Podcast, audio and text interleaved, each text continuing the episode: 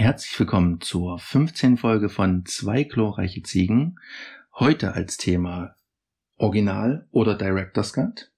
Dann, unter anderem, gehen wir noch auf äh, eure Fragen ein. Ähm, wir sagen euch, was wir die letzte Woche gesehen haben an Filmen oder an Serien und besprechen die Hausaufgabe zu dem Film äh, Die Wolke.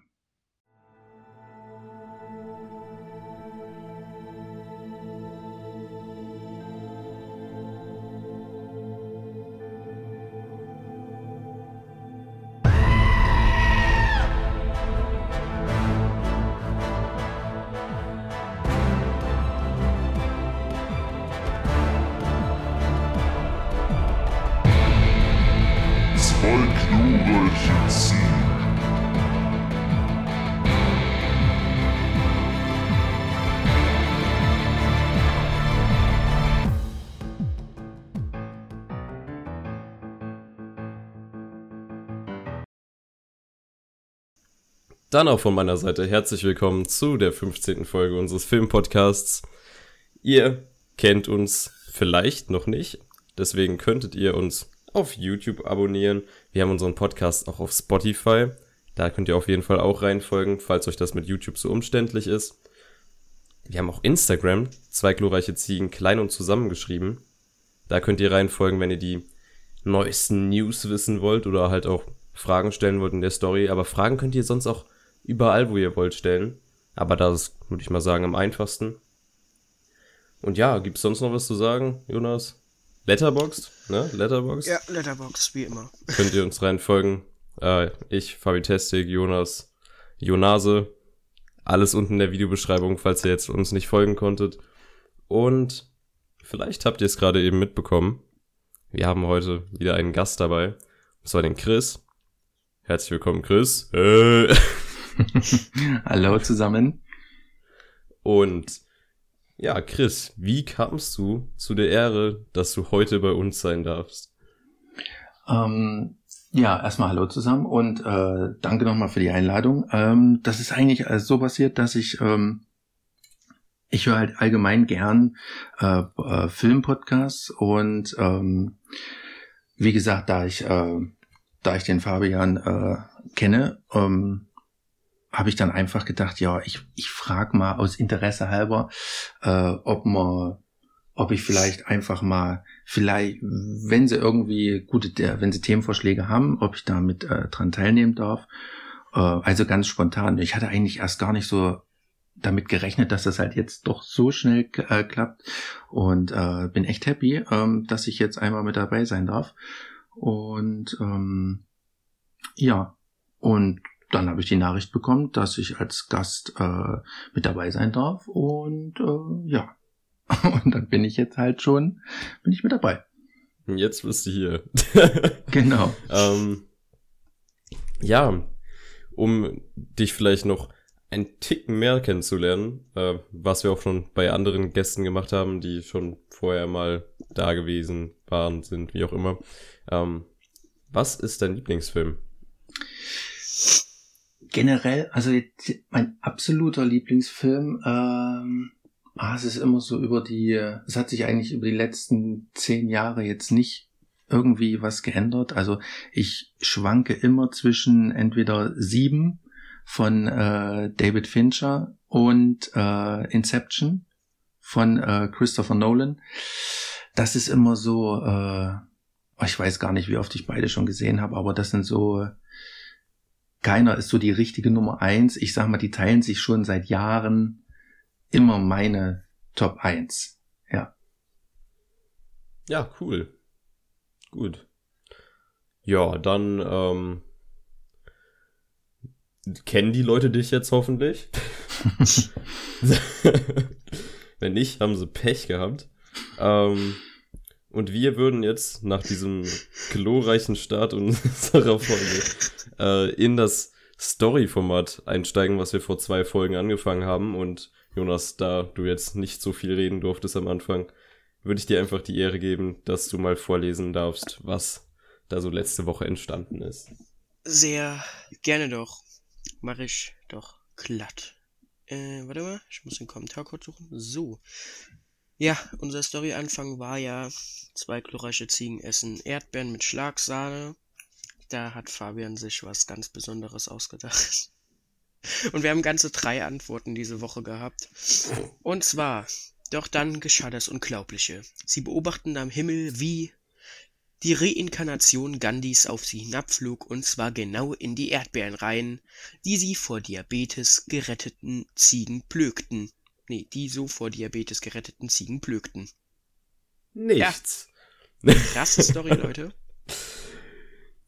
Ja, also man merkt es vielleicht, aber diese Story war kurz und ergibt nicht wirklich Sinn. Und das ist, würde ich sagen, das kleine Problem mit dem Format, dass wir einfach vermutlich noch nicht die Reichweite haben oder die Motivation innerhalb der Community, ähm, da so richtig dran teilzunehmen.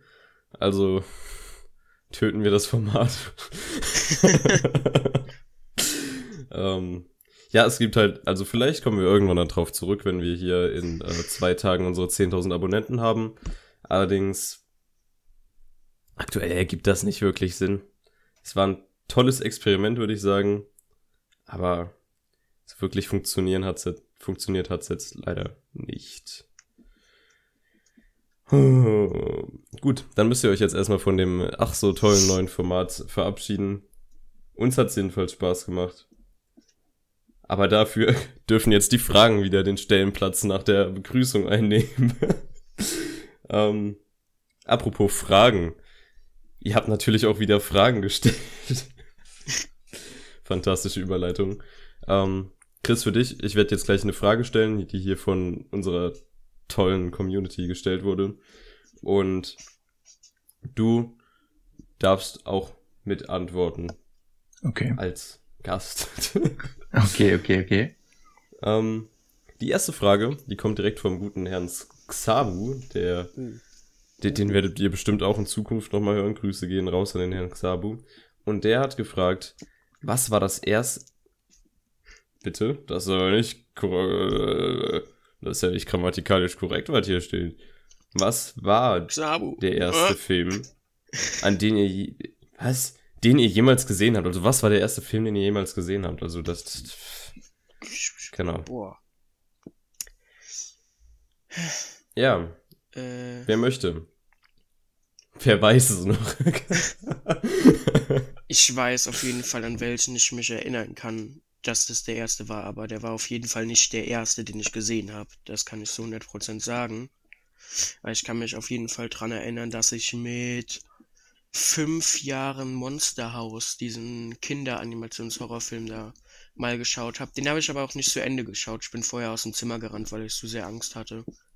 Aber äh, ja, das ist der erste, an den ich mich so erinnere, wo ich jetzt so am jüngsten war. Sonst wird mir noch Madagaskar 2 einfallen. Da war ich auch jetzt relativ klein, habe ich im Kino geguckt. Aber so den allerersten, gar keine Ahnung.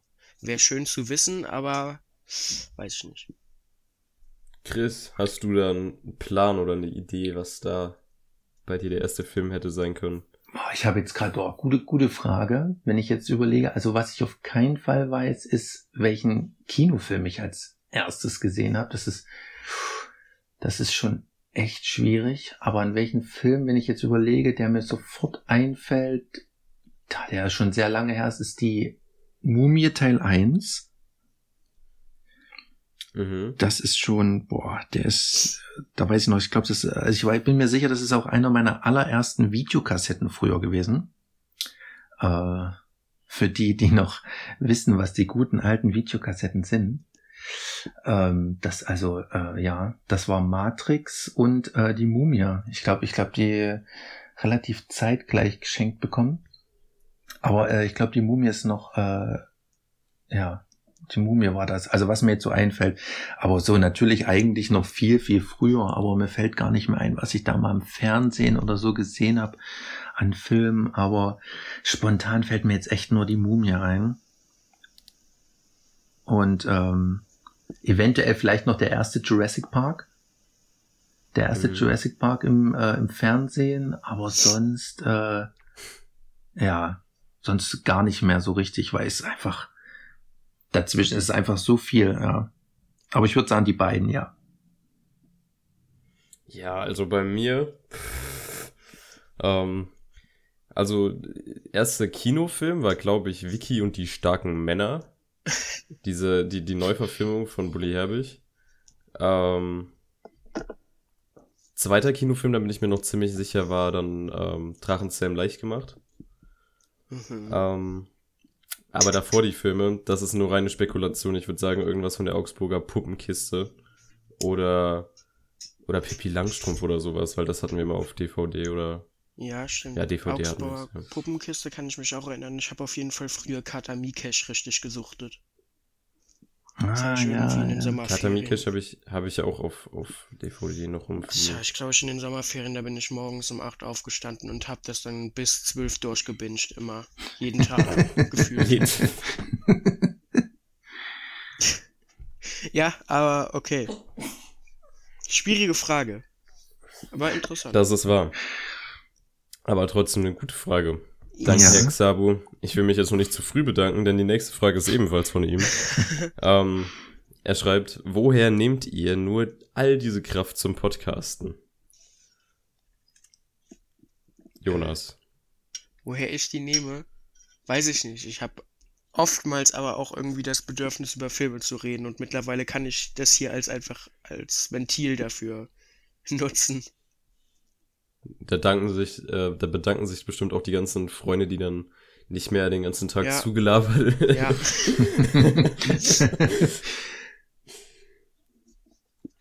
Ja. ja. Fabian, Chris, wo, wo nimmst du deine ganze Kraft nee, für all deine ist, Podcasts?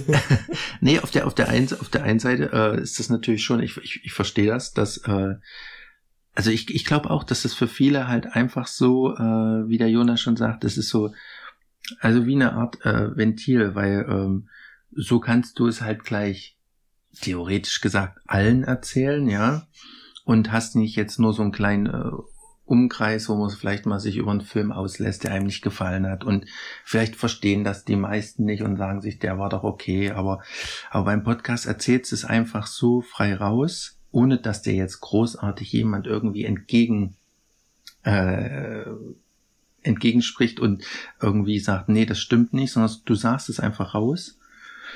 Und ähm, ja, was die Leute dann, sie hören sich's halt an und du erreichst halt viel mehr Leute damit mit deiner Meinung, ja. Das ist halt, also. Und Leute, die es interessiert. Ja, ja, ja genau, genau.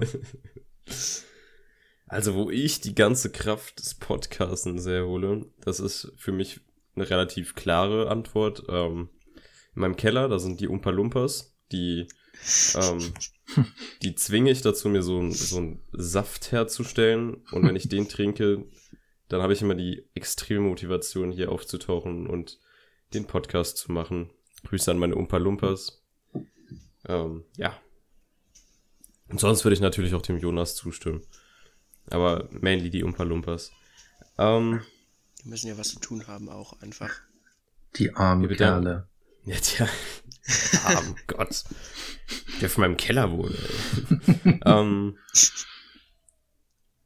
also, Herr Xabu, vielen Dank für die Frage. Ganz verabschieden können wir es immer noch nicht von ihm, denn mit dem Account der fürchterlichen Freunde hat er. Aber er weiß nicht, ob er dahinter steckt oder vielleicht einer ja, von den anderen da. Also. Ja, wir wissen es nicht, aber trotzdem. Ähm, die fürchterlichen Freunde fragen, was ist der erste Song, den ihr jemals gehört habt? Wow. Weiß ich noch ganz genau. Ja. also den ich, den ich völlig, also noch, wenn ich jetzt überlege, den ich völlig wahrgenommen habe äh, als Song,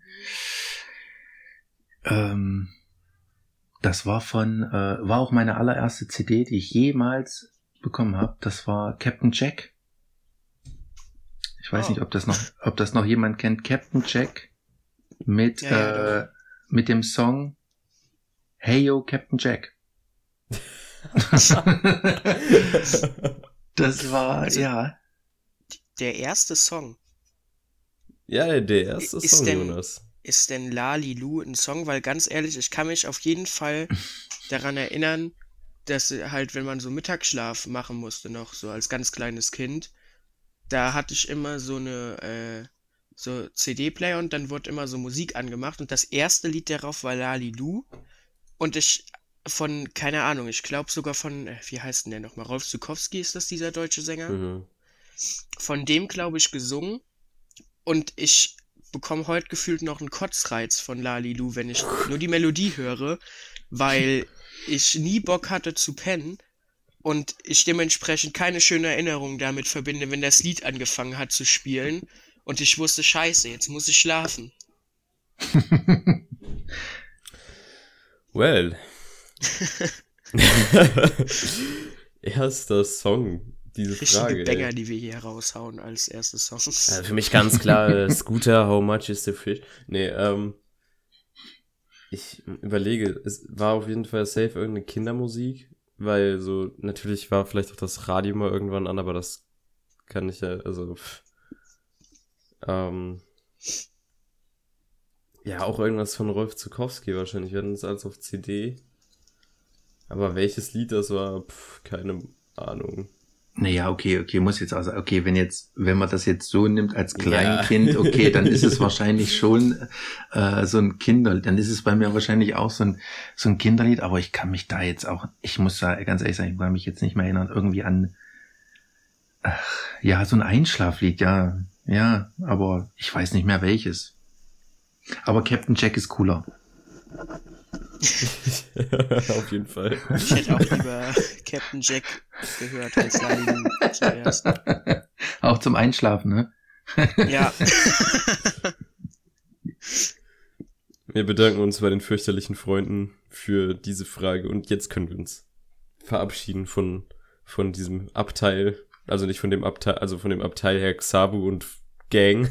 und wir gehen zur nächsten Frage, die von Matthias gestellt wurde. Und der Matthias, der fragt, wer hat den Keks aus der Keksdose geklaut? Heißt das nicht, wer hat den Keks aus der Dose geklaut? Ja, Mensch. Matthias, was kannst du eigentlich? Wie geht denn das Lied dann weiter?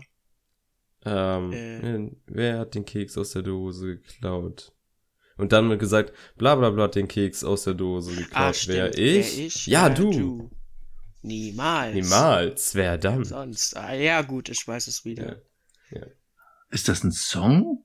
Ja, das ist. Das ist so ein Kinderlied. Das ist, um die Lehrer im Schulbus abzufacken. Ach krass, kenne kenn ich gar nicht, okay. Also bei uns war es auf jeden Fall, glaube ich, mal irgendwann auf der Klassenfahrt, dass wir das äh, Ja, ja. Eine Stunde lang hin und her gebrüllt haben, bis wir alle aus unserer Klasse und aus der Parallelklasse beschuldigt haben, den Keks geklaut zu haben. Weil es geht ja auch unendlich weiter. Theoretisch könntest du ja durch die Stadt laufen und jeden damit anbrüllen. Ähm ja, Matthias, wir wissen es nicht. Es könnte einer meiner Umpa Lumpas gewesen sein. Aber dann ist das auch nicht mein Problem. Die kriegt dann einfach die Hand abgehackt bei dem in Gericht. Ja, die wachsen nach. Halt Diebe, so Diebe bekommen da unten die Hände dann abgehackt und dann müssen die alles halt irgendwie, müssen die schauen, was für Arbeiten die noch ausrichten können. Ja. Danke, Matthias, für deine Frage. Ich sehe, wir werden dich schlecht los heute. Den hat ganz viel gestellt. ähm, Was Wie machen denn lautet die die- um 8 Uhr morgens, Mann? keine Ahnung. Wie lautet die Ableitung von Sinus, Klammer auf 2x plus 5, Klammer zu. Matthias, raus. Nächste Frage. So. Wie ist der Film T34? Was ist T34? Das ist ein Äh. Panzer. Ist, der, der ist von 2019. Es ist Und echt es ein geht um Film? den Panzer. Das ist ein Film. Ja, es geht um den Panzer tatsächlich. Nein. Und es ist im, es ist im Prime Video drin. Oh. Scheiße. Oh, Scheiße. ja. Das Und hört, Leute sich an, als, geben- das hört sich an, als wäre das die nächste Hausaufgabe. Oh Gott, oh Gott. Oh Nein, Gott. Quatsch, Gott. Oh Gott, oh Gott. Ja, die Sache ist, auf, auf Amazon, die Bewertungen sind auch so furchterregend. Da kriegen, der, der hat 2900 Rezensionen und einfach eine Bewertung von durchschnittlich 4. Ich kann auf den ersten Blick sagen, dieser Film ist zu 100% Schrott. Ich glaube, es ist sogar ein russischer Film. Ich nehme alles zurück, was ich gesagt habe. ich möchte hier kein Problem mit irgendwelchen Regierungen haben, da die ja auch an unseren Podcast hören. Das ist ja selbstverständlich. Sie hören wahrscheinlich jetzt schon mit. Ja. Äh, was? Ja, Matthias, wir kennen den Film leider nicht. Das ist, äh, der ist uns irgendwie durch die Finger gerutscht. Also vielleicht schauen wir uns den ja irgendwann an, versehentlich. Aber ja, ich würde sagen, wir, wir überspringen die Frage genauso wie der da, die davor und sagen. Wir gehen zu der letzten Frage von, von Matthias und er fragt, uh, what does the fox say? Wing, ding, ding, ding, ding, ding, ding, ding. Das ist, das ist wohl die korrekte das, Antwort. Das könnte stimmen, ja. Dann ist der Matthias da hoffentlich auch zufrieden mit. Und äh, wir werden durch mit Matthias Fragen. Oh, waren schöne Fragen von Matthias. Waren, waren gute ja, Fragen. Ja, fantastisch, Matthias. Ähm, ich freue mich auf Mathe morgen. Ähm, und wir haben noch eine einzige Frage. Und zwar von der Feli. Und die Feli fragt: Lieblingsbuch, falls ihr das noch nicht beantwortet habt. Uh. Jonas, hau raus. Ähm, ähm, ähm, ähm, das ist eine, auch eine schwere Frage. Äh, ich würde Buchreihen, wenn schon eher sagen. Und da würde es, glaube ich, bei mir schwanken zwischen Gregor und die graue Prophezeiung. Das ist so ein Jugendbuch von Susan Collins. Das ist auch die, die Tribute von Panem geschrieben hat. Das fand ich ziemlich cool als kleiner Jonas. Und Percy Jackson fand ich auch ziemlich cool als kleiner Jonas. Und die beiden Filme haben mich, äh, die beiden Filme, die beiden Bücher haben mich tatsächlich sogar, äh, die sind so Hauptmotivationsgrund damals gewesen, dass ich Regisseur werden will. Also, ja. Weil die Percy Jackson Filme so scheiße waren. Ne? Ja, ja, und weil Gregor nicht verfilmt wurde. Und ich habe mir damals gedacht, Digga, warum, warum verfilmen die das denn nicht? Das ist doch übel cool. Ja, und dann habe ich angefangen, da Drehbücher für zu schreiben. Ja, auf jeden Fall ganz weirde Sache. Die beiden, so. Chris, hau raus. Ganz schwierig, aber ich habe früher, ähm, ich, ich, ich habe allgemein noch nicht so viel, oh ja, okay, ich habe ein paar Bücher gelesen, aber jetzt auch nicht so viel. Ähm, darum bin ich dann immer eher schnell auf das Medium Film umgestiegen, aber äh, also an Büchern schwierig, aber ich habe früher nur Stephen King gelesen. Mhm. Davon dann viel, viele, viele Stephen King äh, Bücher, aber so würde ich sagen, ähm, die waren okay, also okay, ähm, das Shining war als Buch ganz gut, muss ich sagen. Nicht nur als Film. Ja, aber, ähm, aber so, was mich am meisten so das erste Mal, als ich es gelesen habe, geflasht hat, war Hannibal von äh, mhm. Thomas Harris. Also nicht das Schweigen der Lämmer, sondern dann direkt gleich Hannibal. Ich habe ich hab mit Hannibal angefangen zu lesen. Spielt das dann davor oder danach? War direkt danach. Mhm. Das spielt direkt danach. Und darum hatte ich das immer am Anfang erst nicht so richtig verstanden. Dachte ich, weil der steigt dann halt mit der Story ein. Und ähm, ja, aber dann Schweigen der Lämmer nachgeholt und dann halt noch Roter Drache, ja. Die waren, die waren, das war eine gute Buchreihe, ja. Boah, bei mir ganz schwierige Sache. Ähm, ich weiß ja nicht. Ähm, also ich weiß, dass ich, ich habe vor ein paar Monaten, Februar oder so, habe ich den ersten Percy Jackson Band gelesen, einfach das, um das kurz hervorzuheben. So, der, der ist auch sehr cool. Ich habe mir auf Englisch in vier Tagen durchgesuchtet. Ähm, und dann den zweiten angefangen, da bin ich bis jetzt noch nicht weitergekommen. Äh, ich finde, der erste ist auch deutlich besser. Aber es geht ja um Lieblingsbücher. Ähm, das ist echt eine schwierige Frage. Ich würde auf jeden Fall mal die Herr der Ringe-Trilogie nach vorne heben, egal wie viel äh, Tolkien sich in Beschreibungen verloren hat, wie auch immer. Ich fand das als Kind fantastisch, als mir das vorgelesen wurde. ähm, und ja, sonst noch Dune von Frank Herbert. Deswegen freue ich mich auch so extrem auf, auf den Film, der dieses Jahr kommt. Ach, und ich dachte wegen dem grandiosen Film von aus den 80ern. Von David Lynch. Ja. Ähm, tatsächlich nicht. Was? Was? Ja, ich lese halt viel zu wenig. Das ist so mein Gefühl. Ich habe so viele Bücher hier noch rumfliegen, aber pff, ich sollte echt mal mehr lesen. Aber krass, hast du das Hm. Dune, hast du das Dune gelesen? Also das, den Roman, ja? Äh, nicht komplett, muss ich tatsächlich zugeben. Aber ich bin halt sehr fasziniert von der Welt und allgemein von dem, also alles, was diese Geschichte umfasst. Ja, ja, cool. Ähm, ah, die erste Hälfte habe ich auf jeden Fall gelesen, sprich auch das, was jetzt in dem Film drin sein wird. Und da bin ich schon sehr, sehr gespannt. okay, okay. Ähm, ja, bevor ich mich jetzt hier äh, die Podcast-Folge in die Ewigkeit strecke, würde ich einfach mal die Herr der Ringe-Trilogie einloggen und ähm, somit auch das, das Fragending für heute liegen lassen und mich davon verabschieden, denn wir sind durch, wir haben keine weiteren Fragen mehr bekommen.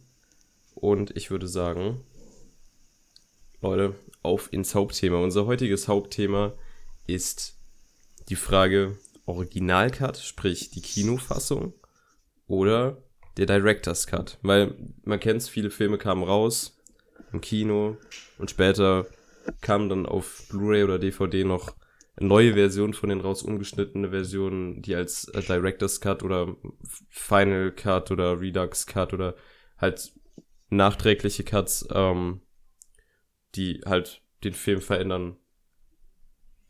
Der Satz macht keinen Ja. Sinn mehr, aber die kamen raus. Also vielleicht auf jeden Fall zu, zu ganz Beginn so als Einstieg einfach mal. Äh, also wir haben jetzt hier natürlich nur den Director's Cut erstmal im Titel so drin, aber Director's Cut ist ja eine Sache, wie man einen Film später rausbringen kann. Also es gibt immer diesen Final Cut, das ist diese Kom auch einfach die Kinofassung.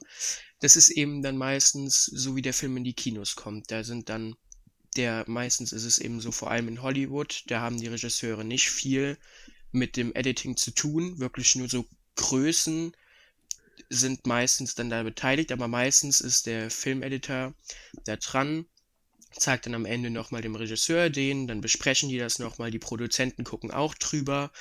So, das ist dann meistens der Final Cut in Europa, ist meistens der Regisseur nochmal mehr involviert, aber anderes Thema. Also auf jeden Fall gibt es dann oft den Fall, vor allem diesen äh, Hype, der drum hat eben Apocalypse Now damals äh, so rausgebracht, weil der hat ja nicht nur den Director's Cut, der ist dann, äh, ja, der ist dann eben vom Regisseur wirklich selber geschnitten. Also die sind meistens länger. Es gibt nur wenige Beispiele, wo die wirklich kürzer sind. Ich glaube, ein Cohen-Film zum Beispiel ist im Director's Cut tatsächlich sogar kürzer. Aber meistens ist der ein bisschen länger, ein bisschen ausschweifender. Manchmal wird der Film sogar leicht damit verändert. Äh, und dann gibt es zum Beispiel den Redux Cut, den gibt es auch eben bei Apocalypse Now. Der ist so, dass der einmal restauriert wurde und dann diese, aber nochmal alle Szenen, also so gesehen hat man alle Szenen genommen, die damals fertig gedreht waren und auch theoretisch in den Film hätten reinkommen können, weil die bearbeitet sind und alles die hat man reingemacht. Deswegen dauert der Redux Cut auch fast dreieinhalb Stunden. Äh, und geht somit, glaube ich, sogar mehr als eine Stunde länger als der Final Cut von Apocalypse Now. Und dann gibt's halt noch viel, viel mehr. Du kannst, was weiß ich, du kannst noch sagen, es gibt zum Beispiel George Lucas hat zum Beispiel ähm, kein Director's Cut, der hat, boah, wie heißt das nochmal? Eigentlich, das ist dann, wenn die Filme restauriert sind eben. Dieses Nochmal Remastered. mit Effekten. Genau, Mhm. remastered. Und dann ist das oftmals so, dass man noch ein paar, so ein, zwei Szenen dazu holt. Für die Fans einfach, dass man dann noch eine Blu-ray noch mal rausbringen kann und sagt, jo, alles überarbeitet, Effekte sind jetzt besser, das ist jetzt besser. Und hier guck mal noch sieben Minuten unveröffentlichtes Material ist noch drin, da 30 Euro. So, äh, also davon kommt das eben. So, als Einstieg eventuell. Gut, und ich würde dann tatsächlich einfach mal mich hier an unseren Gast wenden. Deine persönliche Meinung begründet Originalfassung oder Directors oder wie auch immer Cut. Ja, die Sache, die Sache ist echt äh, schwierig zu sagen, obwohl es sich, ähm, wenn man mal so schaut, ähm, ich habe da mal nach, äh, nachgeschaut, dass zu der früheren Zeit, ich sag mal, es gibt ja wirklich die Klassiker, ähm, so wie der Jonas jetzt sagte, bei Apocalypse Now war das schon richtig cool, dass es dann nochmal eine längere Fassung gab. Ähm, und dann aber wieder zurück, jetzt letztens ganz aktuell halt mit, mit noch dieses neue, neue Art, sagen wir mal, diesen Final Cut rauszubringen. Heute gibt's ja verschiedene, wie gesagt, äh, Nennungen. Ja, wie, ja. wie gesagt, Director's Cut, Final Cut, dann gibt's noch mal einen, äh, wie sagt man, Ultimate Cut, wie es zum Beispiel bei äh, The Watchmen war. Und, Stimmt, äh, ja. und da muss man natürlich, also man muss echt abwägen. Das haben viele Regisseure vielleicht äh, früher äh, nicht gemacht im Vergleich zu, ähm, die haben einfach gesagt, äh, der muss nur zwei, der, der, darf zwei Stunden gehen und äh, oder haben den früher schon als äh, vollständigen Film gesehen und äh, waren, glaube auch nie bedacht, dass das halt so lang oder dass halt irgendeine andere Version kommt. Und irgendwann kam das dann halt in Mode. Ich weiß gar nicht der Abstand, ich, ähm, ja, der Jonas sagte es ja. Also ich glaube, ich glaube, das ist heute auch immer noch eines der besten Beispiele, ist halt Apokalypse Now. Das ist halt so dieses, äh, man muss, oder zum Beispiel der Herr der Ringe.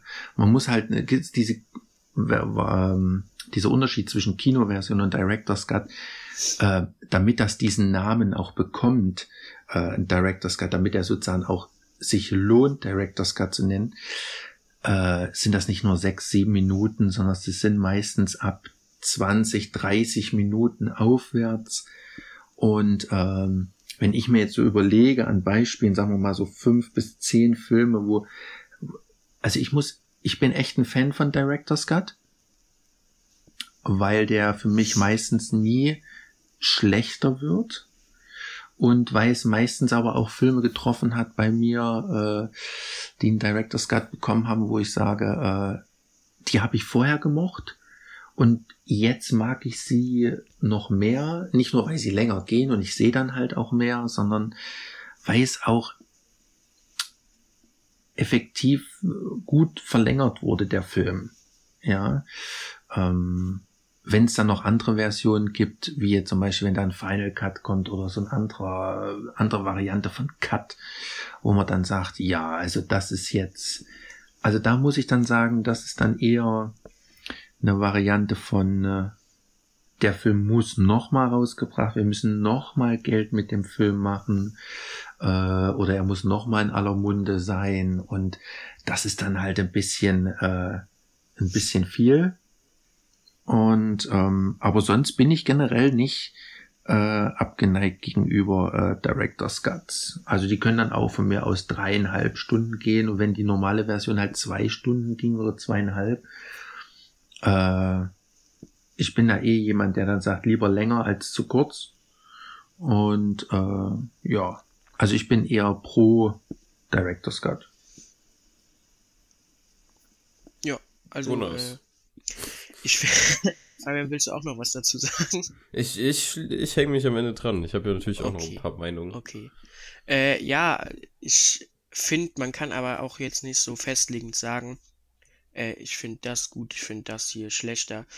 Ähm, weil man muss ja, also es gibt ja dann Extended Editionen zum Beispiel, die habe ich gerade eben vergessen.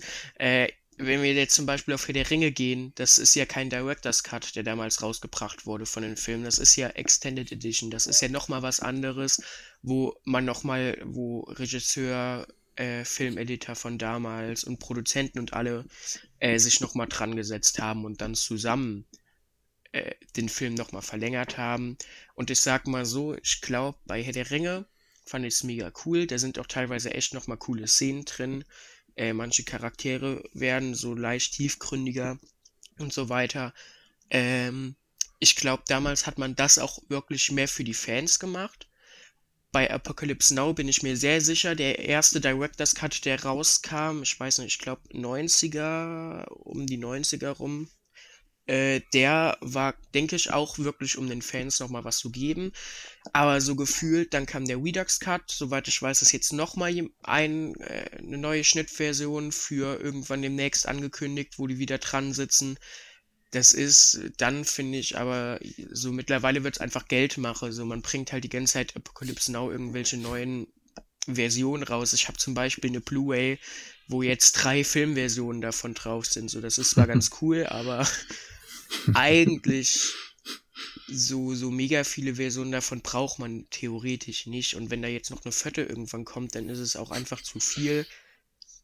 So im Grunde finde ich es einfach ziemlich cool, äh, wenn die Filme auch nochmal komplett anders sind. Ich glaube, das aller, allerbeste Beispiel ist dafür einfach Justice League von Zack Snyder, der Snyder Cut. Das ist ja ein komplett anderer Film, gefühlt.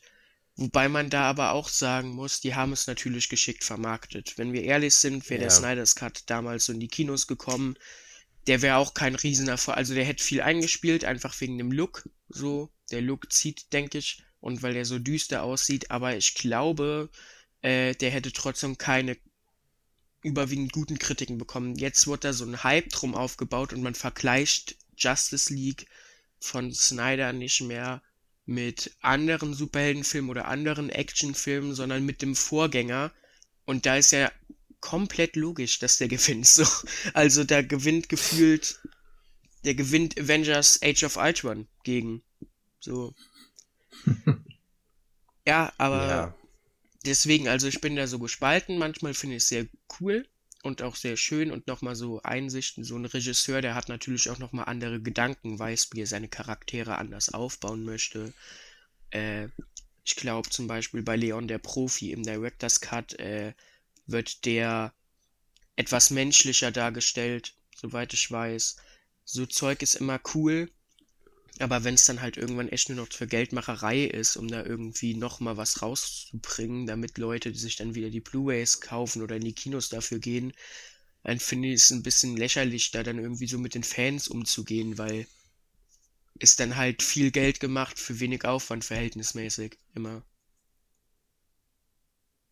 Ja, wenn wir jetzt gerade nochmal auf den Justice League Cut eingehen, ähm, den Snyder Cut, das kann man ja auch nicht als Cut bezeichnen, als also ja, da wurde ja 70 Film. Millionen Dollar wurden in Reshoots investiert. Da kann man ja nicht mal von der Schnittfassung reden. Da hat ja quasi, das, das ist ja nochmal ein eigenes Filmbudget, wenn man es so sehen möchte. Jetzt zwar nicht für diese ultra großen Blockbuster, die kosten ja äh, 100 Millionen plus. Ähm, aber 70 Millionen ist immer noch verdammt viel Kohle. Und ja, trotzdem besserer Film, ja.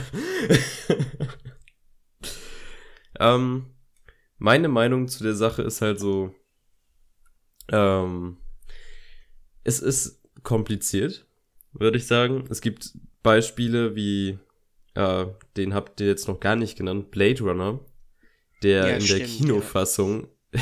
das ist extrem unterhaltsam. Wer sich heutzutage, heutzutage mal die Kinofassung anguckt, da ist ein Voice-Over drin, weil ähm, der Regisseur sich damals gedacht hat, beziehungsweise das Studio mit dem Regisseur entschieden hat, da muss ein Voice-Over rein, weil sonst die Zuschauerschaft nicht versteht, was gerade der Film von einem möchte. Dann wurde Harrison Ford, also der Hauptdarsteller, gebeten, äh, ge gebeten, oh Gott, gebeten, gebeten, extra dann diese Voice-Over-Sachen einzusprechen. Der fand die Idee so kacke, weil es ja auch eine scheiß Idee ist, ähm, dass er die richtig unmotiviert eingesprochen hat, dass die hoffentlich in keiner Version von in irgendeiner Weise in diesem Film auftauchen. Und dann haben die einfach diese gelangweilten und super schlecht gesprochenen Sachen von Harrison Ford in die Kinofassung getan. Und so kam der Film damals raus.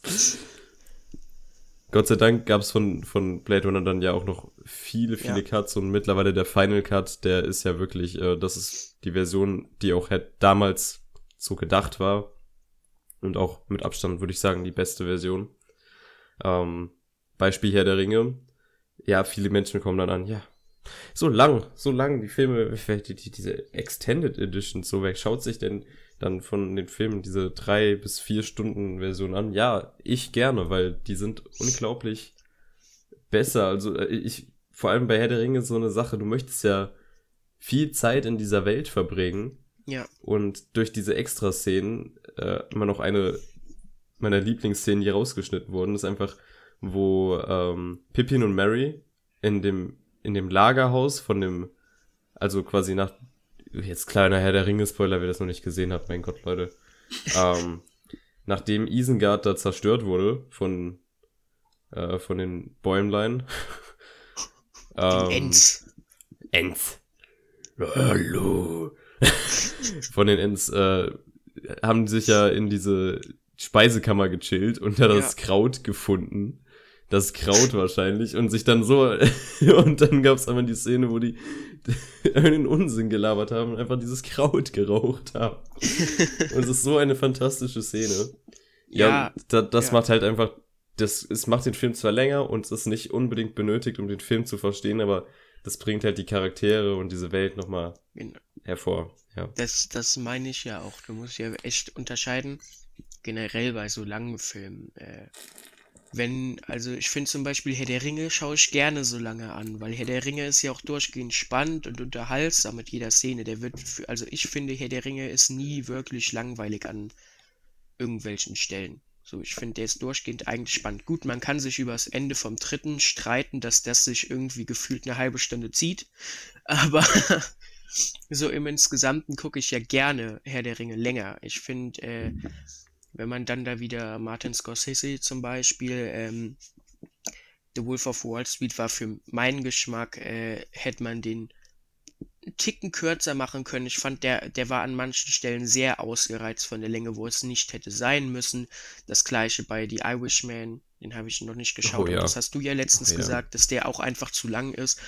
So, äh, wenn ein Film es sich leisten kann, lang zu sein, dann soll er gerne lang sein. Also ich kann natürlich verstehen, dass Szenen wie mit dem Kraut, die zum Beispiel nicht in dieser Kinofassung damals waren, auch einfach, du musst dir überlegen, äh, du musst ja mit dem Film Geld machen und wenn der Film unter drei Stunden geht, dann kannst du halt auch immer zwei Kinovorstellungen an den Abenden machen. Dann hast du natürlich das doppelte Geld in einem Abend immer drin. Äh, so sowas musst du ja auch immer dann noch bedenken, aber also im Großen und Ganzen, äh, Herr der Ringe macht halt mit den Extended Cuts wirklich eigentlich alles richtig. Die Filme werden länger, aber nicht langweiliger. Und so sollte es sein. Wenn wir jetzt nochmal auf Apocalypse Now zurückkommen, da habe ich den Redux Cut mhm. ja geschaut. Der ist an manchen Stellen auch einfach arschlangweilig. Da sind wirklich Szenen drin, die sind derbe langweilig, wo die einfach nichts so wirklich machen. Die der macht auch halt, das Pacing kaputt des genau. Films. Also, das ist halt ein ja. großes Problem. Deswegen, da man muss halt immer so schauen, Director's Cut ist ja nochmal sowieso was anderes. Das ist ja nicht Extended Version. Extended Version ist meistens echt nur für die Fans hier nochmal zusätzliche Szenen, mehr Einblick in die Charaktere. So meistens ist das ja auch wirklich nur Charaktere besser kennenlernen, weil wäre das für die Story relevant, dann wäre es ja im Film oder es sind halt irgendwelche Nebenstories, die dann komplett rausgezogen wurden. Bestes Beispiel, der Hobbit. Ich glaube, es ist der zweite Teil, wo Gandalf den Vater von ähm, Thorin Eichenschild findet in den Kinofilmen, war die komplette Story davon raus und in den Extended Versions von der Hobbit 2, ja, ich glaube, es war 2. Ich habe die ähm, nie gesehen. äh, auf jeden Fall in der Extended Version ist da, glaube ich, locker 20 Minuten Bonusmaterial, also in Anführungszeichen, Gott. wo Gandalf mit dem Vater von Turin aus diese, aus äh, Duren, Dur, irgendwas sowas, äh, aus dieser dunklen Festung auf jeden Fall äh, fliehen. Und der stirbt auch noch da. Also, äh, oh, der taucht halt schön. auf und stirbt relativ schnell. Also so 20 Minuten halt, hat einen kurzen Auftritt. Also, das ist irgendwo ganz cool. Aber äh, war halt auch eine unnötige Nebenstory, weil der wird danach auch nicht erwähnt von Gandalf. Also Gandalf geht auch nicht zu Turin und sagt, hey, ich habe deinen Vater gefunden, er ist jetzt wirklich tot. Also du hattest recht, er war, er war verschwunden, aber jetzt ist der wirklich tot. Jetzt kann ich es dir auch zu 100% sagen. So. und ich habe dafür gesorgt. Nee, ähm, oh, um das mal ein bisschen weiter zu treiben, Chris, würde, gibt es für dich einen Film oder mehrere Filme, äh, die einen Directors oder irgendeinen Cut benötigen? Ähm, ich habe jetzt, ich hatte jetzt mal die äh, letzten Tage mal so rausgesucht, wo ich sage, echt, ähm, da ist der Director's Cut einfach besser und die haben, war auch gut, dass das gemacht wurde. Ähm, nur, nur noch ganz kurz, ähm, ja, das war vorhin ein Fehler von mir. Stimmt, stimmt, Herr der Ringe ja, wird ja, genau, wird ja als Extended bezeichnet. Obwohl ich sagen muss, das ist genau dieses, diese Sache, worüber sich dann die Leute streiten und genau den Film auch immer nehmen für eine Begründung eines Extended Cuts. Nehmen sie halt größtenteils immer gern die Herr der, Herr der Ringe Trilogie. Und ähm, ich muss aber sagen, der hätte halt, er hätte früher schon so kommen müssen. Klar, es ist guter Fanservice, aber das ist das Problem, da das Buch halt, wenn, wenn, wenn, wenn ein Film gemacht wird, der auf dem Buch äh, beruht, dann ist das halt, ähm, hätte der Film auch gleich so sein müssen. Das ist, ich, ich glaube, der war auch immer schon so geplant, aber das war auf, wenn die Filmstudios halt sagen, wie ihr vorhin gesagt habt, ähm, ähm, natürlich ein kurzer Film, den kann man öfters spielen und so. Äh, ich glaube, es ist von vornherein schon gewollt gewesen, aber halt äh, Peter Jackson hat das halt nicht ganz durchdrücken lassen. Oder konnte das nicht durchdrücken. Und ähm, die haben gesagt, höchstens zwei, zweieinhalb Stunden, mehr äh, länger darf der Film nicht gehen. Und äh, wiederum ist es dann halt das Problem beim Hobbit gewesen, dass vielleicht für die Leute, der kam ja trotzdem gut an. Aber da, da war das Werk zu klein, aber da hat das Studio dann vielleicht gewollt, kommen, macht daraus ein Extended Director's Cut. Ich habe jetzt gerade nur noch mal nachgeschaut. Also ich glaube, der dritte oder nee, der, die Hobbit-Trilogie wird als Director's Cut betitelt. Weil das dann irgendwie, weil es halt dann irgendwie anders ist. Also es ist dann nicht erweitert, weil da wurden ja auch Szenen, glaube ich, umgeschnitten. Und ähm, und der kam ja wiederum dann nicht so gut an. Der war halt dann zu lang. Also das ist immer so ein bisschen problematisch. Und ähm, also war jetzt, ist, ist jetzt, ist jetzt meine Meinung. Ähm, aber ich sag mal jetzt die Filme, die wirklich besser geworden sind durch ein Director's Cut, war eindeutig, war das äh, der zweite Teil von Alien. Äh, nee, der erste Alien-Teil. Sorry, der, der erste Alien-Teil, der einfach wirklich viel besser war als das Original. Ähm, und übrigens ist äh, Ridley Scott der Anführer der Director's Cuts. Ja, ja, der macht richtig viele Director's Cuts. Mhm. Der hat ja alles, sei es Robin Hood gewesen, der auch, muss ich zugeben, in der Director's Cut Fassung wirklich besser war als das Original, also ja, ja. als die. Das ist ja, und, das ist. Ja, ja. Oder, es ist ja auch das Lustige, glaube ich, bei Whitney Scott. Soweit ich weiß, der hat, also ich habe mal ein Interview mit dem gesehen, glaube ich, dass der das auf jeden Fall war, wo der halt irgendwie auch mal so, so gefragt wurde, warum der denn überhaupt so viel rausbringt immer. Und der meint halt jedes Mal, die Studios, die sagen, die lehnen seine Director's Cuts immer ab. Und dann aber, wenn die Filme halt trotzdem so erfolgreich werden oder halt äh, dann rausgebracht werden, dann darf macht er halt trotzdem irgendwann Director's Cut immer. äh, und es ist aber dann auch immer so, dass der immer besser ankommt. Und er meint auch jedes Mal, das ist eigentlich dann der ur ursprüngliche Plan immer gewesen. Aber die werden immer abgelehnt bei ihm. Naja, also ich habe ich, ich hab jetzt gerade, ich habe jetzt nochmal geschaut. Ähm, also es ist aber auch sehr krass, weil seine Filme, seine Director's Cut Version gehen aber auch wirklich dann mehr länger. Ja. Also mind mindestens 45 Minuten. Also ähm, zum Beispiel Königreich der Himmel war auch die Kinofassung sehr, man hat das auch sehr gemerkt, dass da was fehlte und irgendwie auch wahrscheinlich, scheinbar viel fehlte. Und dann hat er den einfach mal um 50 Minuten länger rausgebracht und der Film war einfach viel, viel besser. Also ja. den kann ich mir heute auch nochmal angucken, obwohl er früher, als ich den das erste Mal gesehen habe, war der echt langweilig. Also der, der war nicht gut. Aber so war er halt wirklich ganz gut. Das war echt so, ähm, ja, aber ich, ich bin halt auch ein, ich muss zugeben, ich bin, muss halt echt zugeben, einer meiner Lieblings-Director's Cuts, also, ent, also es war entweder meiner Lieblings-Director's Cuts ist Alien halt.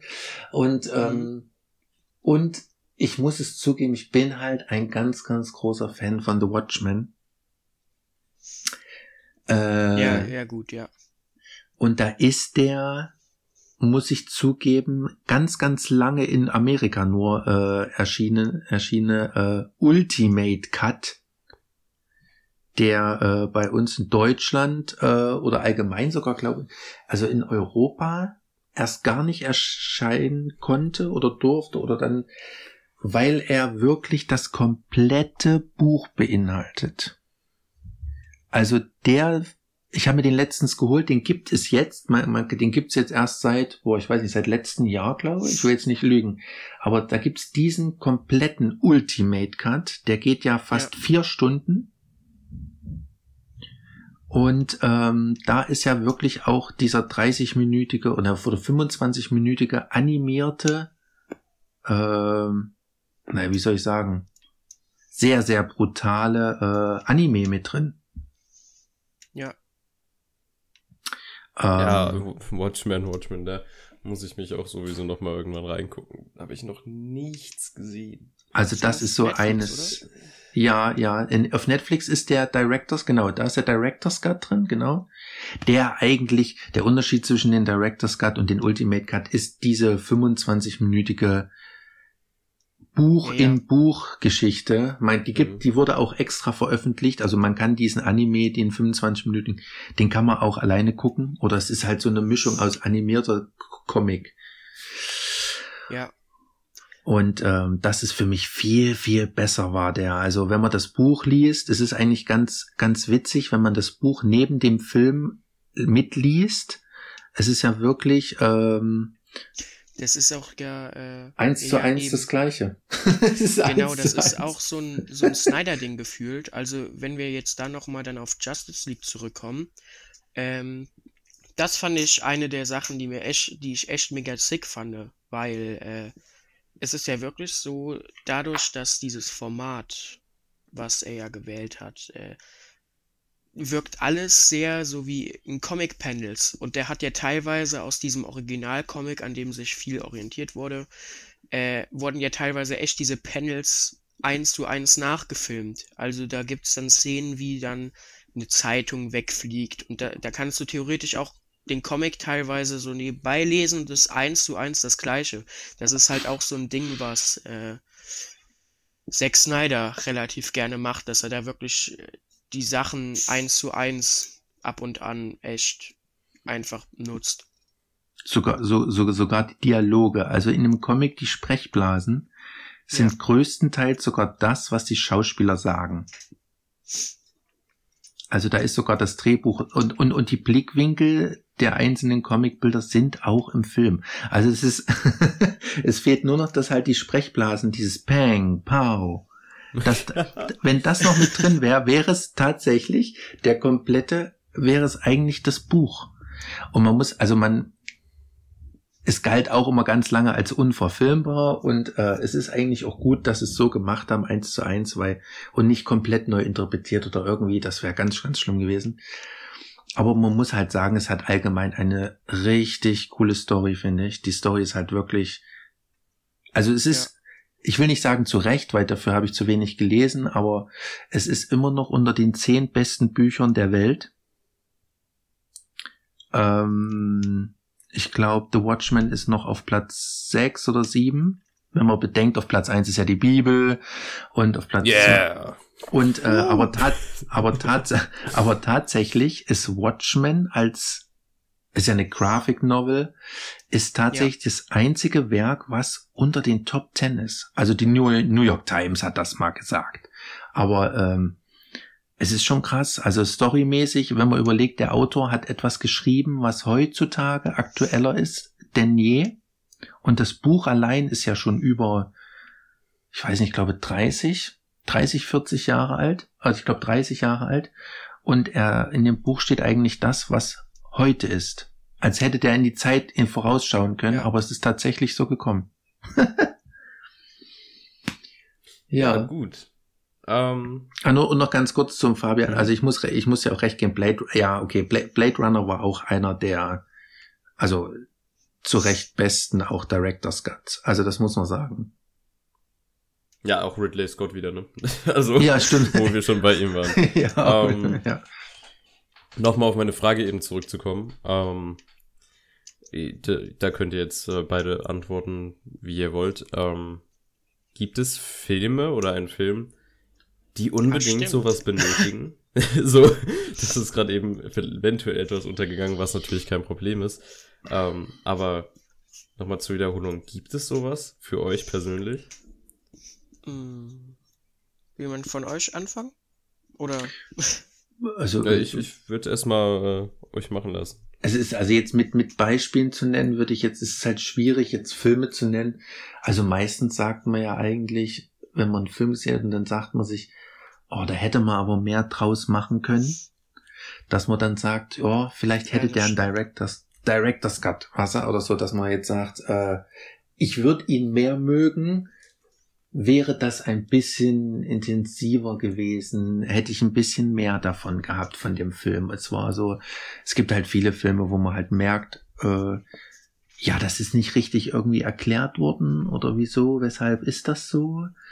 Ähm, also dann fühlt man sich so, ich sag mal, man fühlt sich so, wie wenn man die letzten beiden Staffeln äh, Game of Thrones guckt, so dass man dann äh, gar nicht mehr weiß, äh, wieso, weshalb, warum passiert das dort. Und so ist das dann halt auch bei Filmen so, dass man sagt, hä? Wo, wo ist der denn da jetzt hingegangen? Und wo, woher kommt der denn jetzt gerade? Und man weiß es halt nicht. Aber ich so, boah, das ist schwer jetzt einfach äh, jetzt ein Beispiel mal einen Film zu nennen, äh, der hätte besser sein können. Boah. Schwierig, schwierig. Ne, da müsste ich jetzt, nee, da müsste ich jetzt abgeben. Also es gibt schon Filme, es gibt schon, es gibt schon Filme, also auf jeden Fall, die mit einem Director's Cut besser wären. Aber ich meine dann auch nicht nur zehn Minuten. Weil für mich ist das, also ganz ehrlich, wenn der Film, wenn die damit werben, zehn Minuten und Director's Cut zehn Minuten ja. anders, das ist, also das ist ein Witz. Also das ja. will ich dann auch nicht sehen. Aber es muss jetzt auch nicht zwei Stunden lang sein, länger sein, der Film äh, wie bei Justice League zum Beispiel, also ja, dass er jetzt eine oder eine anderthalb Stunde länger ist fast, fast. Das muss natürlich auch nicht sein, aber ähm, ja, aber gibt schon einige, aber mir fällt jetzt auch gerade gar kein Beispiel ein. Ne? Ähm, also ja, also man kann ja entweder das jetzt so ansehen, dass man äh, sagt, man, äh, wenn der Film sich mehr Zeit holen würde, dann wäre er besser. Oder man geht da halt so dran, von dem Film hätte ich einfach mehr gerne gesehen. Ist mir egal, was so ein, so Herr der Ringe like. Herr der Ringe ist jetzt schon in seinem Final Cut so, sagen wir schon, sehr, sehr guter Film. Und durch die Extended-Version wird er ja jetzt nicht besser, sondern einfach nur cooler. So, also die Story wird ja jetzt nicht irgendwie nochmal anders, die Charaktere werden nicht nochmal irgendwie anders. Ist einfach nur so Fanservice, so, also wie man da halt dran geht. Wenn ich das jetzt so sagen würde, dann würde ich natürlich einerseits einfach direkt Scott Pilgrim sagen, weil ich gerne mehr davon so gesehen hätte. Aber da wird niemals was kommen, weil der kommt ja zum Zehnjährigen oder kam ja zum Zehnjährigen zumindest in Großbritannien nochmal in die Kinos. Ich hoffe derbe darauf, dass äh, der in Deutschland auch nochmal anläuft. Den würde ich liebend gerne mal im Kino sehen. Äh, aber hätten, die hätten natürlich dann jetzt da doch was dazu gemacht. So, deswegen nehme ich das mal raus. Dann würde ich sagen, da werden jetzt viele, glaube ich, ein bisschen irgendwie sonst äh, verwirrt sein, aber ich würde 2001 Odyssey im Weltall sagen. Der hätte sogar noch länger sein können, meiner Meinung nach, obwohl mhm. der Film ja schon ähm, äh, 149 Minuten geht äh, da ist so eine Philosoph also so eine Philosophie in dem Film so, der ist so gigantisch und so riesig. Ich hätte einfach erstens gerne mehr davon gesehen und ich glaube, der Film wäre noch intensiver, wäre noch länger gewesen. Und ich gehe auch mal davon aus, Danny Kubrick hätte den länger gemacht damals, aber ich denke, das hat ihm einfach keiner erlaubt. ja, aber dann sei, also ich würde sagen 2001, der hätte gerne noch mal, da hätte ich noch mal gerne gesehen, ob Kubrick damals irgendwie noch mal was dazu gemacht hätte. Ja, Leute, Kubrick Special kommt. Kubrick Special ist auf dem Weg. Bist du schon ähm, vor, bist du schon voran? Nee, warte, du bist gar nicht. Nein, mehr. ich bin noch nein, ich hatte doch gar keine Zeit. Ähm, für mich persönlich, ähm, um auf den Insider zurückzukommen, äh, Split von M. Night Shyamalan. Ah, Erstmal- stimmt, stimmt. Erstmal, um die Insider abzuarbeiten. Grüße an M. Night Shyamalan, Grüße an Niklas, Grüße an den Schosch. Ich freue mich auf Dune. Hatten wir sonst noch irgendwas? Scheißegal.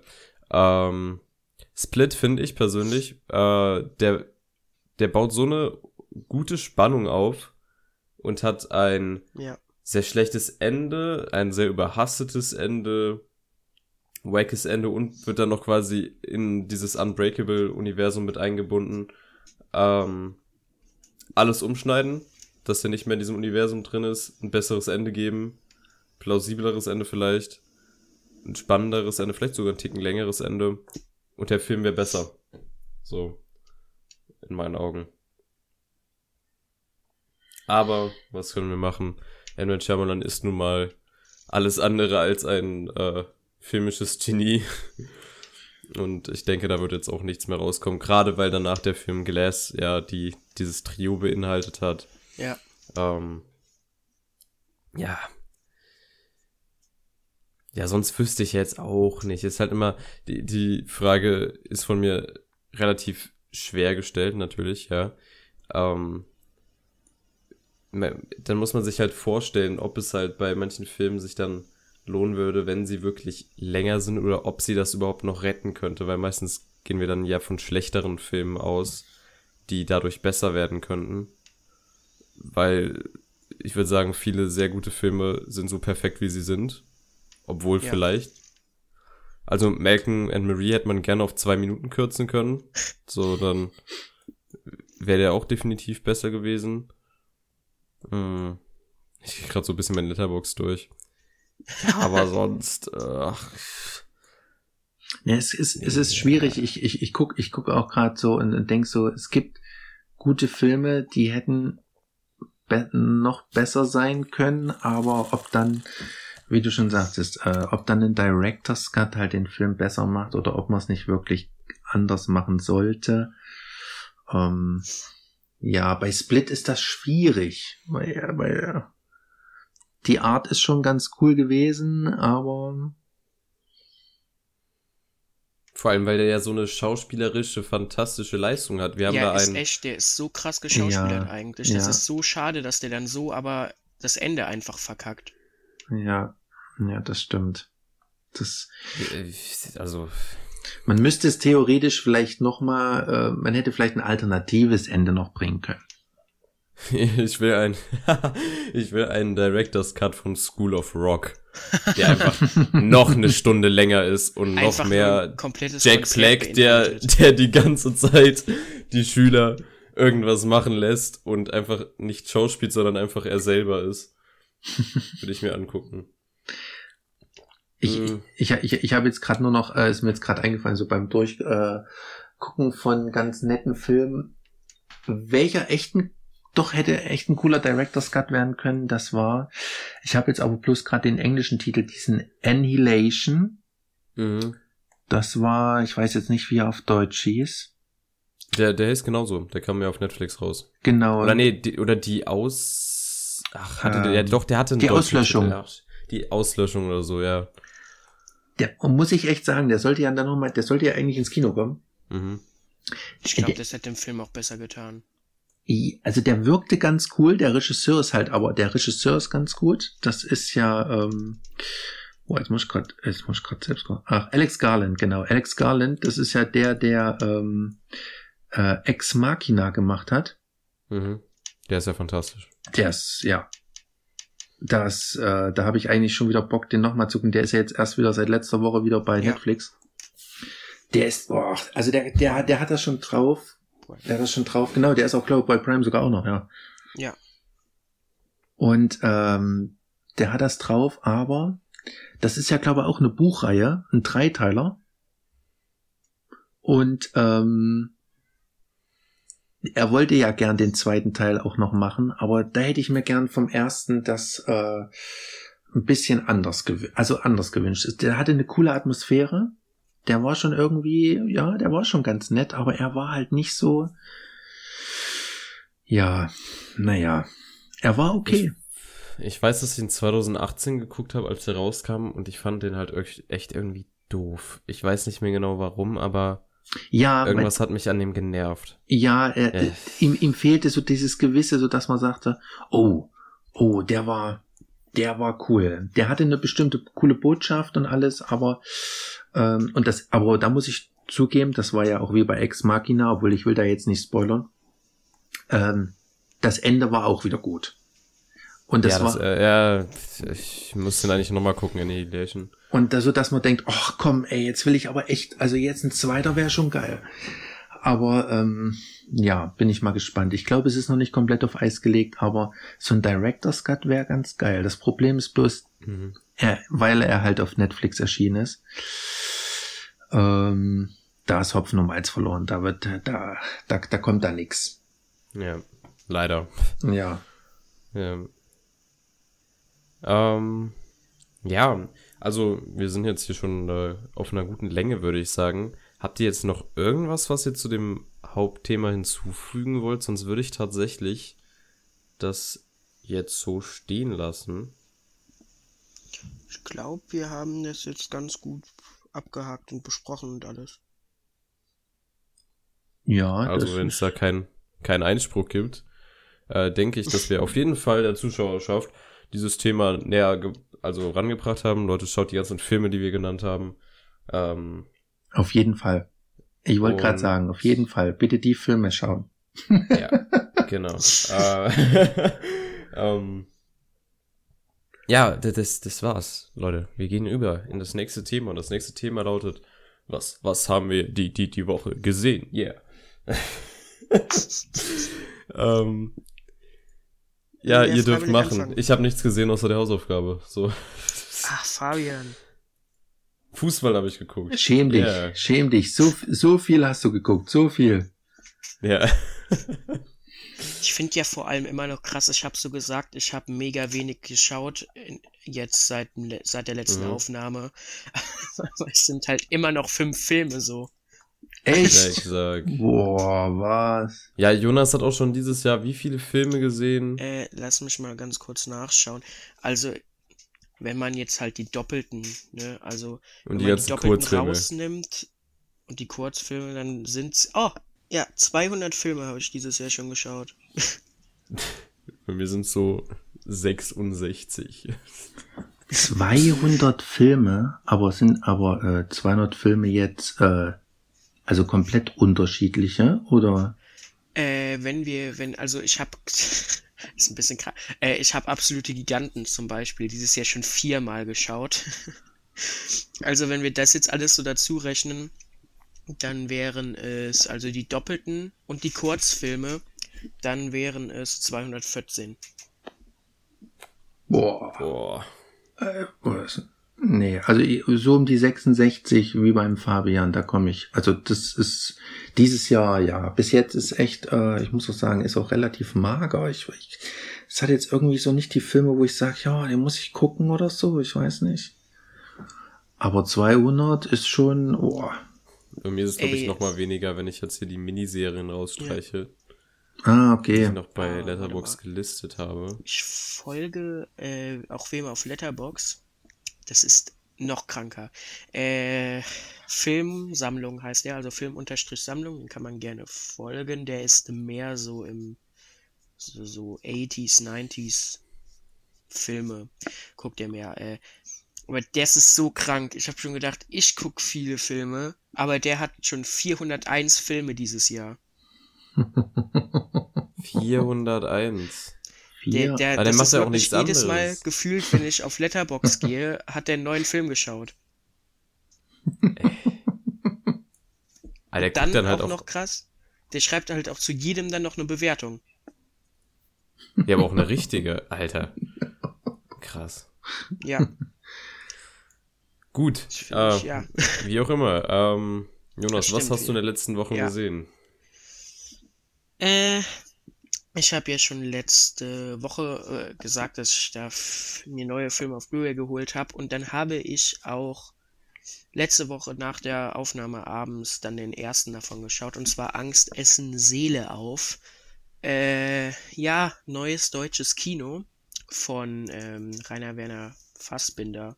Ein Film, ich würde mal sagen, der, oh sorry, ich würde mal sagen, das ist äh, so Rainer Werner Fassbinders größter Film von der kompletten, ja, vom Erfolg her. Der ist auch mit am einfachsten zugänglich, weil, also ich weiß, habt ihr schon mal einen Fassbinder-Film geschaut? Nein. Ich glaube ich ja, aber ich müsste jetzt gerade gucken. Ich, ich weiß noch, der wurde da genannt, aber ob der jetzt. Ähm, die sind halt, äh, die sind halt schon schwer zugänglich so. Aber ja. Fassbinder, der war ja so mit Werner Herzog, würde ich sagen, war Rainer Werner Fassbinder so das, das Steckenpferd vom neuen deutschen Kino damals. Es war ja diese Welle von jungen Filmemachern, so 70er, 80er, die da äh, wirklich dann äh, neue Filme gemacht haben, kann man dann so vergleichen wie damals in Hollywood. Da waren ja auch junge Filmemacher, wie zum Beispiel Scorsese, der damals dann Taxi Driver und so Filme gemacht hat. Auf jeden Fall geht es in Angst, Essen, Seele auf um El Hedi. Ja, nee, warte, ist der Schauspieler. Sorry. Er heißt Ali. Also er hat eigentlich einen längeren Namen, aber er wird halt im Film auch von allen Ali genannt. Der wird gespielt von El Hedi Ben Salem.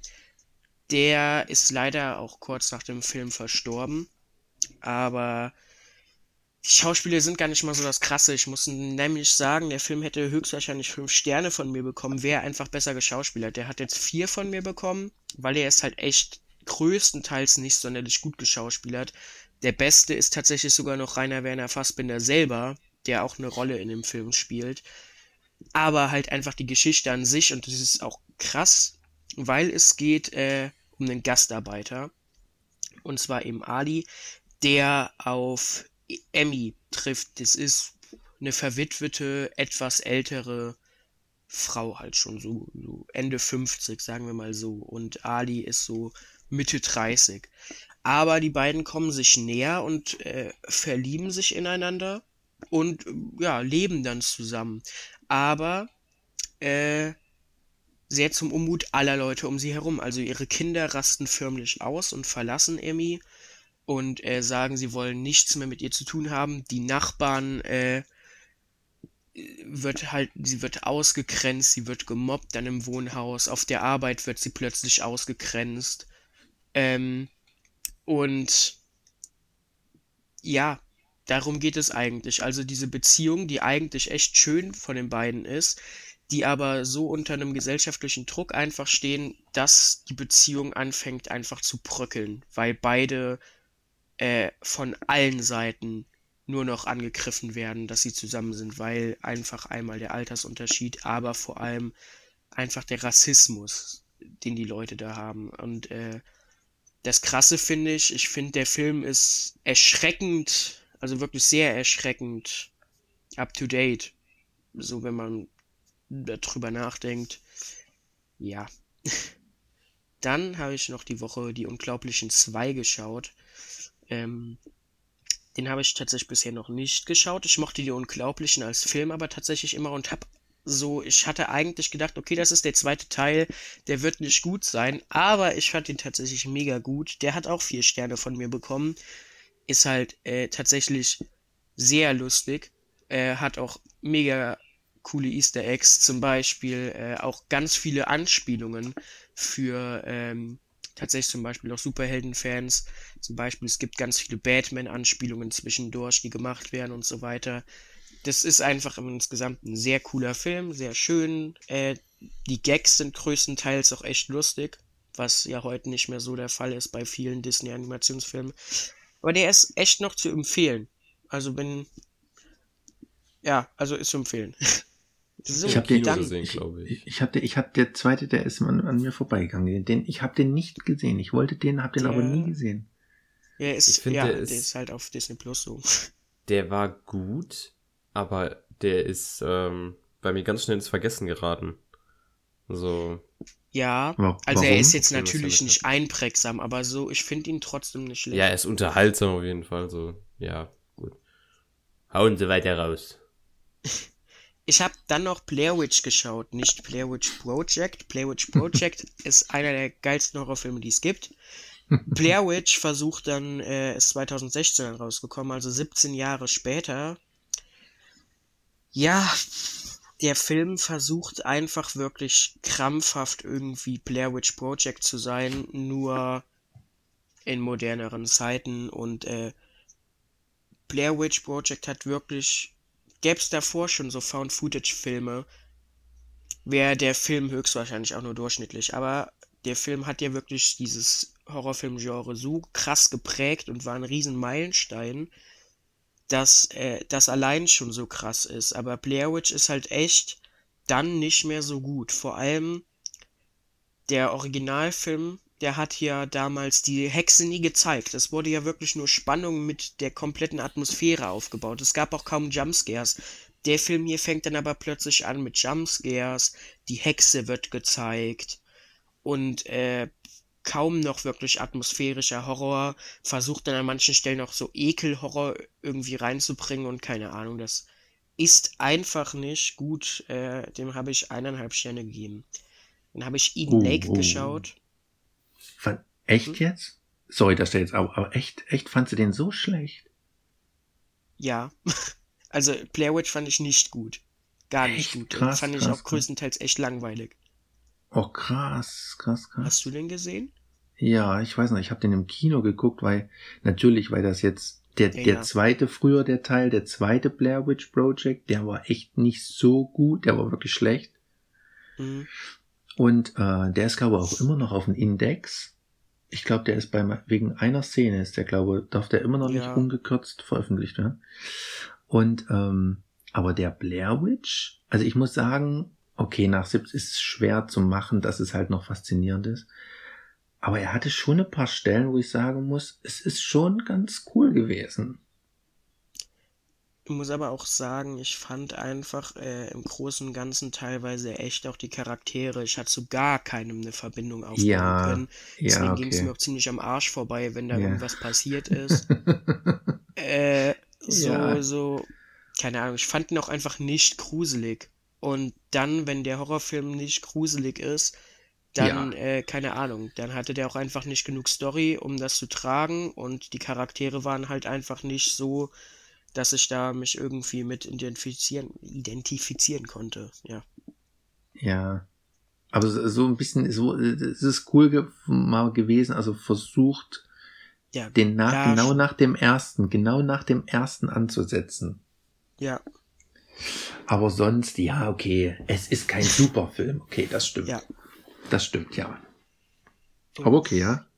Ja. Auf jeden Fall habe ich mich äh, danach noch Eden Lake herangetraut. Kennt den einer von euch? Uh, sehr gut. Äh, nee. Ja, Eden Lake ist, ähm, ja, man kann es als Terrorfilm bezeichnen. Der ist, dreht sich wirklich darum, also äh, Jenny und Steve machen eben so Urlaub äh, an einem See und treffen auf eine Gruppe Jugendliche und äh, haben so ein bisschen Stress dann mit denen, weil die sind halt asozial drauf und so weiter und äh, ganz langsam eskaliert das Ganze aber und es wird halt echt, also es entwickelt sich zu einem echt derbe, brutalen Film in manchen Stellen, der echt, also der Film macht schon psychisch an manchen Stellen so ein bisschen zu schaffen, wenn da echt, da sind echt schon harte Szenen dabei.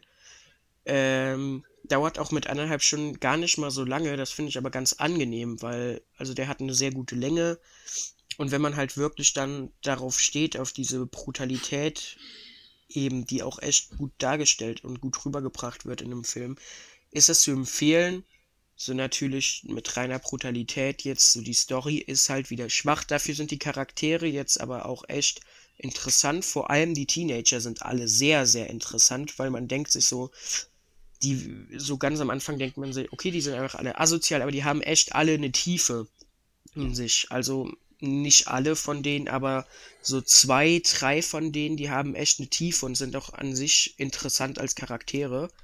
Im Lake habe ich dreieinhalb Sterne gegeben den empfehle ich, aber der ist tatsächlich nichts für schwache Nerven. Also wenn man da echt Probleme hat manchmal, würde ich ihn nicht empfehlen. Sonst natürlich sehr empfehlenswert. Und dann natürlich noch die Wolke gestern Abend, aber da kommen wir gleich noch zu. Ja, das war's. Gut, äh, Chris, hast du was gesehen in der letzten ähm, Woche? Ähm, ja, also ich, äh, auf der einen Seite muss ich sagen, äh, da gebe ich auch dem Jonas äh, absolut recht. Also Eden Lake ist echt ein super Film. Ähm, nur die Frage, hast du den jetzt wirklich, hast du den in der ungekürzten Version gesehen? Ja. den habe ich von meinem Bruder bekommen und der hat. ja, ich, ich, ich nehme mich, also das ist, ich, ich muss mir den auch irgendwann mal noch holen. Bloß er war nämlich schwer zu bekommen in der wirklich ungekürzten ja. Version, ja. weil es da auch ein, zwei Stellen gibt, wo man sagt, uff, ja, äh, aber er ist wirklich sehr, also er ist schon sehr brutal. Und, äh, also der ist ja schon in der normalen Fassung brutal, aber da ist ja, er, also. Ja. Aber ich muss auch, muss, muss ja auch recht geben, also dreieinhalb Sterne, ja, es ist komplett, also ja, ist absolut berechtigt. Und äh, der hat halt wirklich von der Länge her, der hat ein gutes Tempo, ja. Also der ja. ist wirklich nicht langweilig.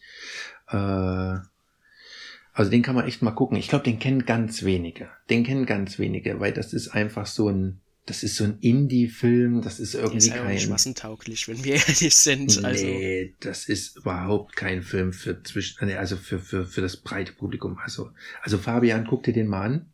Ja, ich, äh, ich bin hinterher. Der ist wirklich, der ist, den kann man einfach mal richtig gut weggucken und der ist überhaupt nicht langweilig.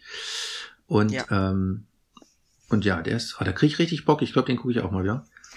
ähm, aber ich habe, also bei mir war nicht viel. Also bei mir war, ähm, ich habe äh, jetzt endlich mal angefangen, die dritte Staffel von Castlevania, von dieser Anime-Serie, auf dem ja. Videospiel basierend äh, auf Netflix zu gucken. Ähm, die ersten zwei Staffeln waren spitze, waren richtig gut. Also ich kann verstehen, warum das so gehypt wurde.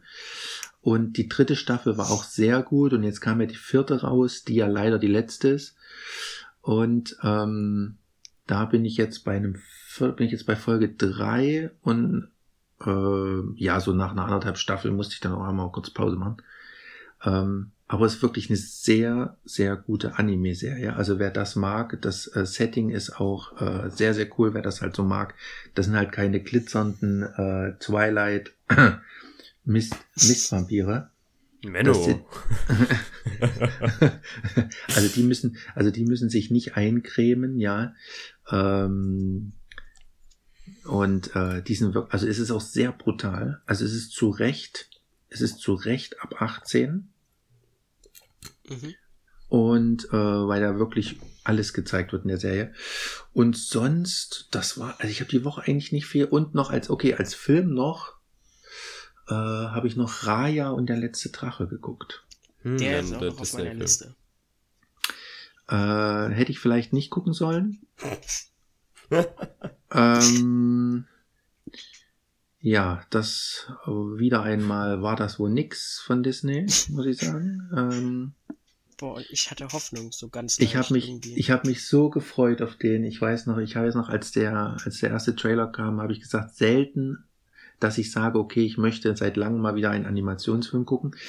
Und ähm, die erste halbe Stunde ist wirklich, wirklich gut. Ähm, das liegt wahrscheinlich auch daran, das habe ich gleich von vornherein gesagt. Ich mag es nicht, wenn, es ist aber eh schon ein Streitthema seit Jahren bei mir, wenn in Disney-Filmen gesungen wird.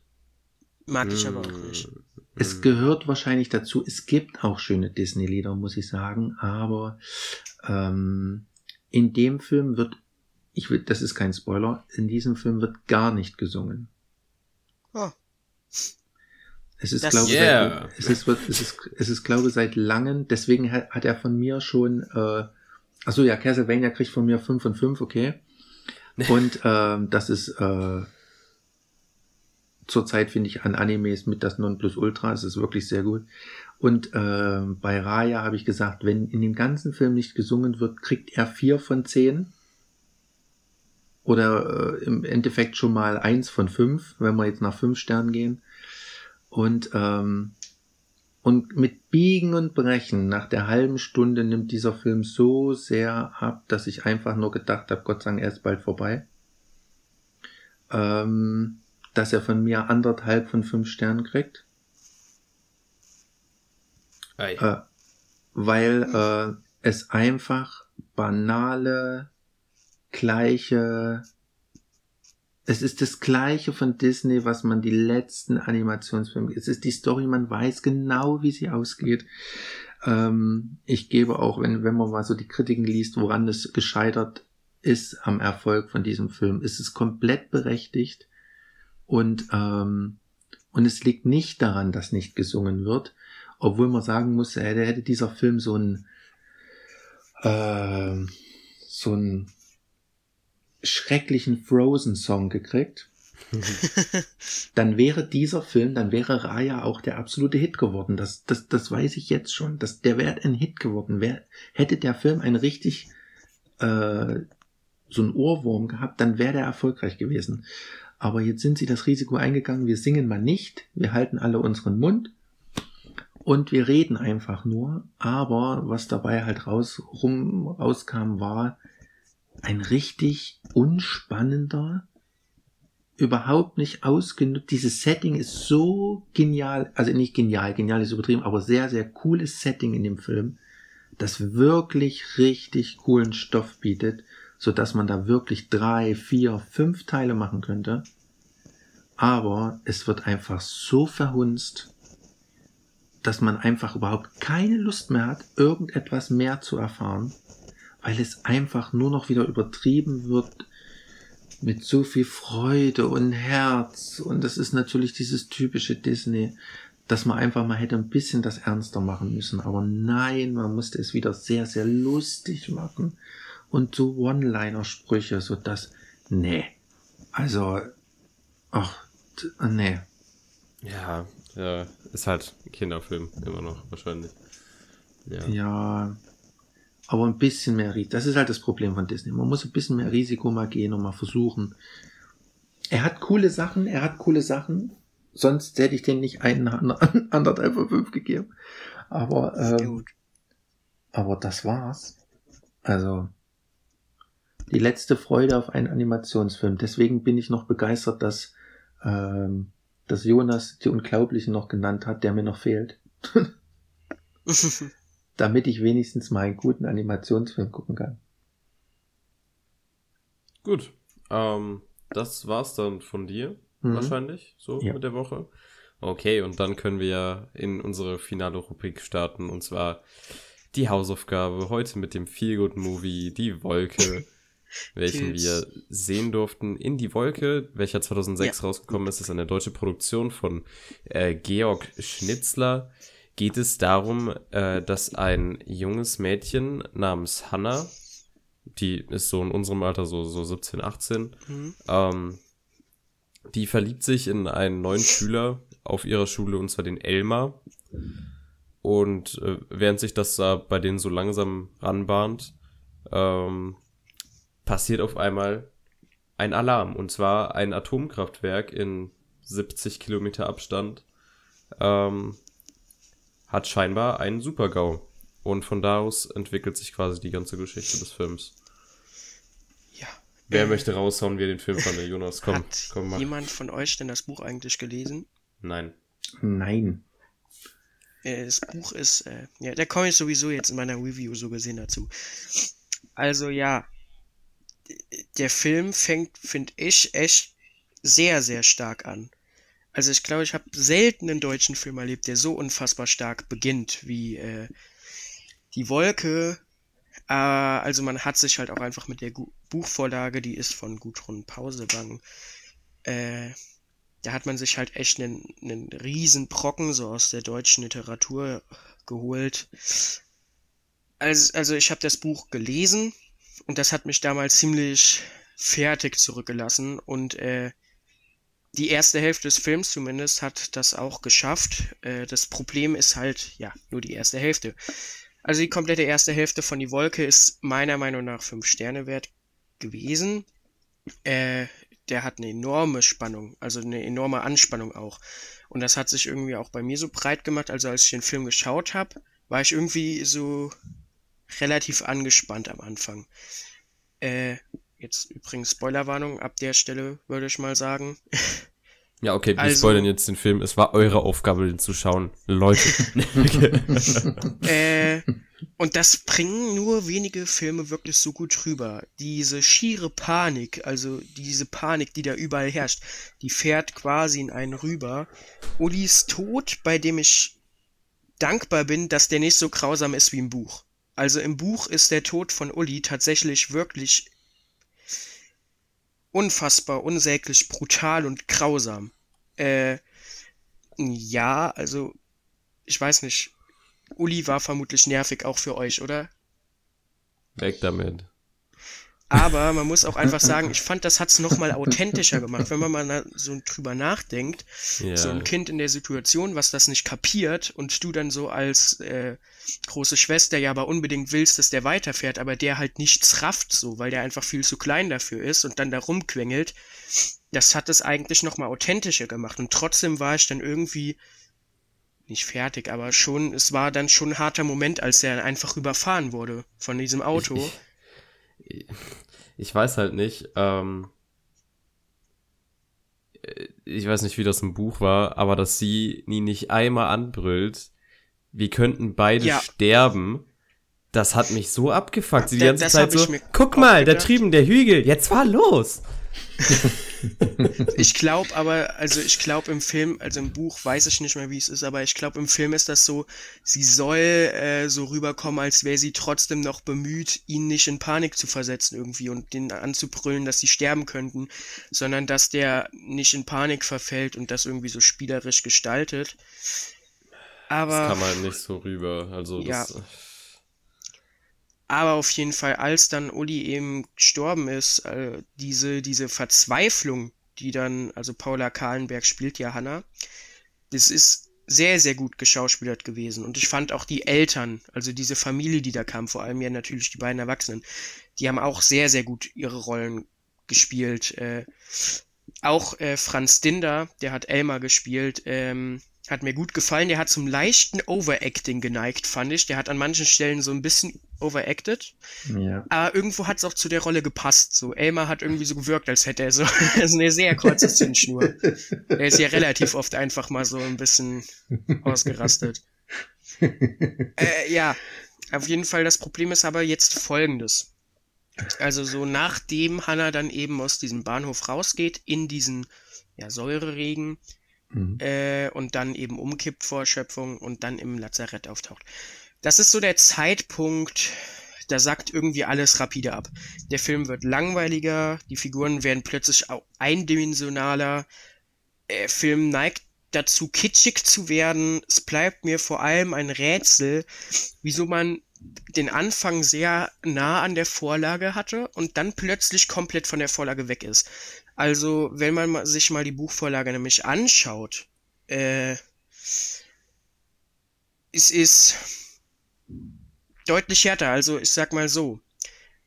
Hannah steht da ja kurz vor einem völligen nachvollziehbaren Nervenzusammenbruch, nachdem eben äh, Uli gestorben ist, macht sich dann aber in der zweiten Hälfte kaum Gedanken mehr um den toten Bruder. Der wird noch zweimal erwähnt. Äh, als sie irgendwie da erfährt, dass ihre Mutter tot ist, da schreit sie mal kurz, ja, aber dann ist das danach irgendwie auch recht schnell wieder eher egal und nichts wirkt. Also man möchte ja eigentlich meinen, man ist psychisch ziemlich dann fertig, wenn die halbe, also wenn die komplette Familie gerade stirbt. So, aber während im Buch die Bettnachbarin Eiche, die auch im Film vorkommt, die aber stirbt, auch an Strahlenkrankheit, Hannah gar keinen Elmer hat, zu dem sie irgendeine Beziehung aufbauen kann, äh, nicht nur ihre Mutter stirbt, sondern auch der Vater und noch ein weiterer kleiner Bruder, der mit der Mutter da in, bei diesem Kongress war, äh, sie ihre Tante im Buch abgrundtief hasst und nicht mit ihr klarkommt, die halb verweste Leiche Ullis entdeckt und begräbt, also die wird als halb verwest auch beschrieben, und sie kurzzeitig obdachlos wird, und im Film kommen auch noch, äh, im Buch kommen auch noch die Großeltern vor, die die ganze Zeit im Urlaub waren, die Tante hat denen nichts erzählt und Hannah muss denen am Ende auch noch erklären, dass die komplette Familie tot ist.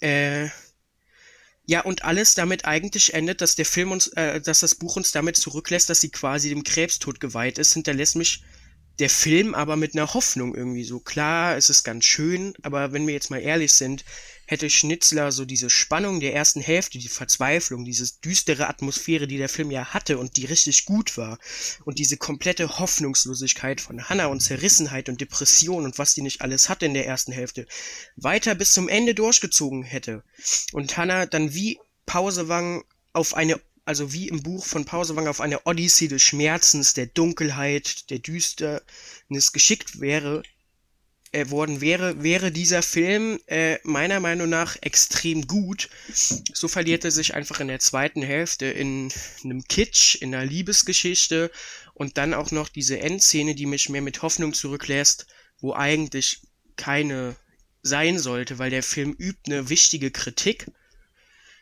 die aber dann durch den Film, durch die zweite Hälfte meiner Meinung nach irgendwie plötzlich in den Hintergrund rückt. So, ja. Deswegen, ich gebe dem Film drei Sterne. Äh, ein bisschen mehr als die Hälfte, weil wirklich der Anfang enorm krass ist und echt gut. Ja. Wie seht ihr das? Chris, heraus. Ähm, soll, soll ich jetzt? Ja, komm. Ähm, also ich muss sagen, also ich hätte es jetzt nicht besser mal äh, ähm, erklären können, als also eine Kritik abgeben können wie der, wie der Jonas. Ich muss an, ähm, es stimmt alles. Also es ist genauso, äh, würde ich es auch sagen. Es ist wirklich der Anfang, ist wirklich gut. Ähm, mich hätte dann echt jetzt natürlich interessiert, darum war das jetzt interessant äh, zu hören, ähm, wie es halt dann im Buch ist, weil ich dann auch dachte, ab der zweiten Hälfte und so, es ist aber wirklich tatsächlich nach dem Unfall. Es ist nach dem Unfall mit dem, ähm, mit dem Bruder von ihr, ähm, das ist, äh, danach fällt der Film einfach komplett und es ist einfach, ähm, am Anfang war es wirklich solide, ich natürlich muss immer sagen, ich, man sagt immer für einen deutschen Film, okay, es gibt wirklich viele gute deutsche Filme. Nicht jetzt, kann das nicht immer vergleichen, also muss jetzt auch kein Hollywood sein oder so. Aber es ist okay. Man kann den, am Anfang kann man den wirklich gucken und kann sagen, ja, schaut euch den an, aber äh, es ist auch nicht schlimm, wenn er nach 40 Minuten sagt, ich mache jetzt aus. Also dann, dann verpasst du da jetzt nichts. Den Rest kann ich dir auch so erzählen. Aber ähm, es ist gut geschauspielert Hätte ich nicht gedacht. Also die beiden äh, Hauptdarsteller machen das schon ganz gut. Und ja, okay, er, er ist ein bisschen, ja, ein bisschen overacting. Sie macht das gut, finde ich. Sie macht das wirklich ganz mhm. gut. Da würde ich echt gern mal, äh, muss ich noch mal gucken, ob die beiden irgendwie mal in einer anderen Film, äh, sie kam mir irgendwie bekannt vor, weil der Film, muss man ja schon sagen, ist ja jetzt schon 15 Jahre alt. Sie kam mir irgendwie ja. bekannt vor. Ich habe sie schon mal irgendwo gesehen. Ich weiß nicht. Vielleicht äh, hast du Systemfehler, den deutschen Film gesehen. Ah. Da spielt sie, äh, der, also der hat ja den Beisatztitel Wenn Inge tanzt. Also da spielt sie diese Inge. Inge. ja, aber da spielt sie auch sehr gut drin. Also sie, die ist auch eine, also ähm, Paula Kahlenberg ist auch eine gute deutsche Schauspielerin, finde ich. Also die hat das echt gut. Da muss ich noch mal, da muss ich echt noch mal gucken, ja. ob sie noch. Ich gucke, ja, also jetzt so die Filme fällt mir jetzt gerade nicht so. Da muss ich den mal, muss ich den mal schauen. Also sie, sie spielt schon, sie macht das ganz gut. Ähm, es ist, ich würde sagen, wenn man es so ein bisschen teilen will, am Anfang ist es relativ realistisch wirkend. Ich glaube, es ist wirklich, man muss sich das vorstellen, wenn es wirklich so käme. Es könnte ja auch so kommen. Ähm, dass das halt mal jetzt nicht jetzt äh, in Russland oder irgendwo, sondern es ist jetzt halt direkt jetzt mal, es ist in Deutschland, ist passiert und es ist echt nicht nah. Und es geht auch sehr, sehr schnell und das ist in der ersten halben, dreiviertel Stunde gut gezeigt, aber danach erinnert es mich sehr, sehr stark oder hat es auch so die Atmosphäre von der Club der Roten Bänder. Also ich weiß nicht, das ist so eine Art wie, ähm, die liegen da alle im Lazarett. Okay, ja. bei Glück, da liegen sie im Krankenhaus und sind sie da alle so ein bisschen, ähm, ich will das natürlich jetzt nicht verharmlosen, aber es ist natürlich, ähm, es ist schon traurig, aber es wirkt, es, es wirkt so, als wäre es nicht so schlimm, aber es ist auch, es ist irgendwie ja dem Ende dann hinsteuernd, äh, da gebe ich dir auch recht, Jonas, am Ende es ist nicht so traurig und auch wirklich das Ende ist eher so hoffnungsmäßig. Das stimmt voll und ganz. Es wirkt irgendwie so als, ach ja, äh, nö, nö, wir sterben da jetzt schon nicht, äh, wir schaffen das. Natürlich ist es natürlich schön, wenn man dann lieber mit so einer Botschaft äh, aufhört, äh, wenn das vielleicht auch so gemeint war, anstatt halt mit etwas traurigeren, noch traurigerem. Aber ähm, ich hoffe es, also ich weiß nicht, äh, ist das im, Bu im Buch ist es wirklich, aber viel intensiver, trauriger, oder? Das Buch ist, äh, das Buch ist echt krass. Also, das kann ich euch, also wenn ihr, wenn ihr irgendwann mal ein Buch so, wenn ihr mal ein Buch lesen wollt oder so und euch überlegt, was kann man lesen, dann würde ich die Wolke empfehlen, weil das Buch ist echt extrem gut geschrieben. Also Gudrun Pausewang ist auch eine sehr gute Autorin, muss man einfach so sagen. Die ist, glaube ich, aber leider äh, vor zwei Jahren verstorben, soweit ich weiß. Was auch noch echt krass an dem Buch ist, das Spiel, also das Buch äh, hat sie ja in den 80ern rausgebracht. Ich glaube, ein Jahr nach Tschernobyl ist das rausgekommen. Mm.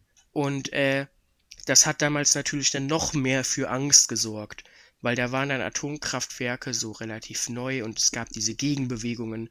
Und das Buch bringt diese Atmosphäre nochmal härter rüber. Und wie schon gesagt, im Buch hat sie, gibt's Elmar gar nicht. Elmar als Charakter existiert im Buch nicht. Sie ist da wirklich komplett alleine.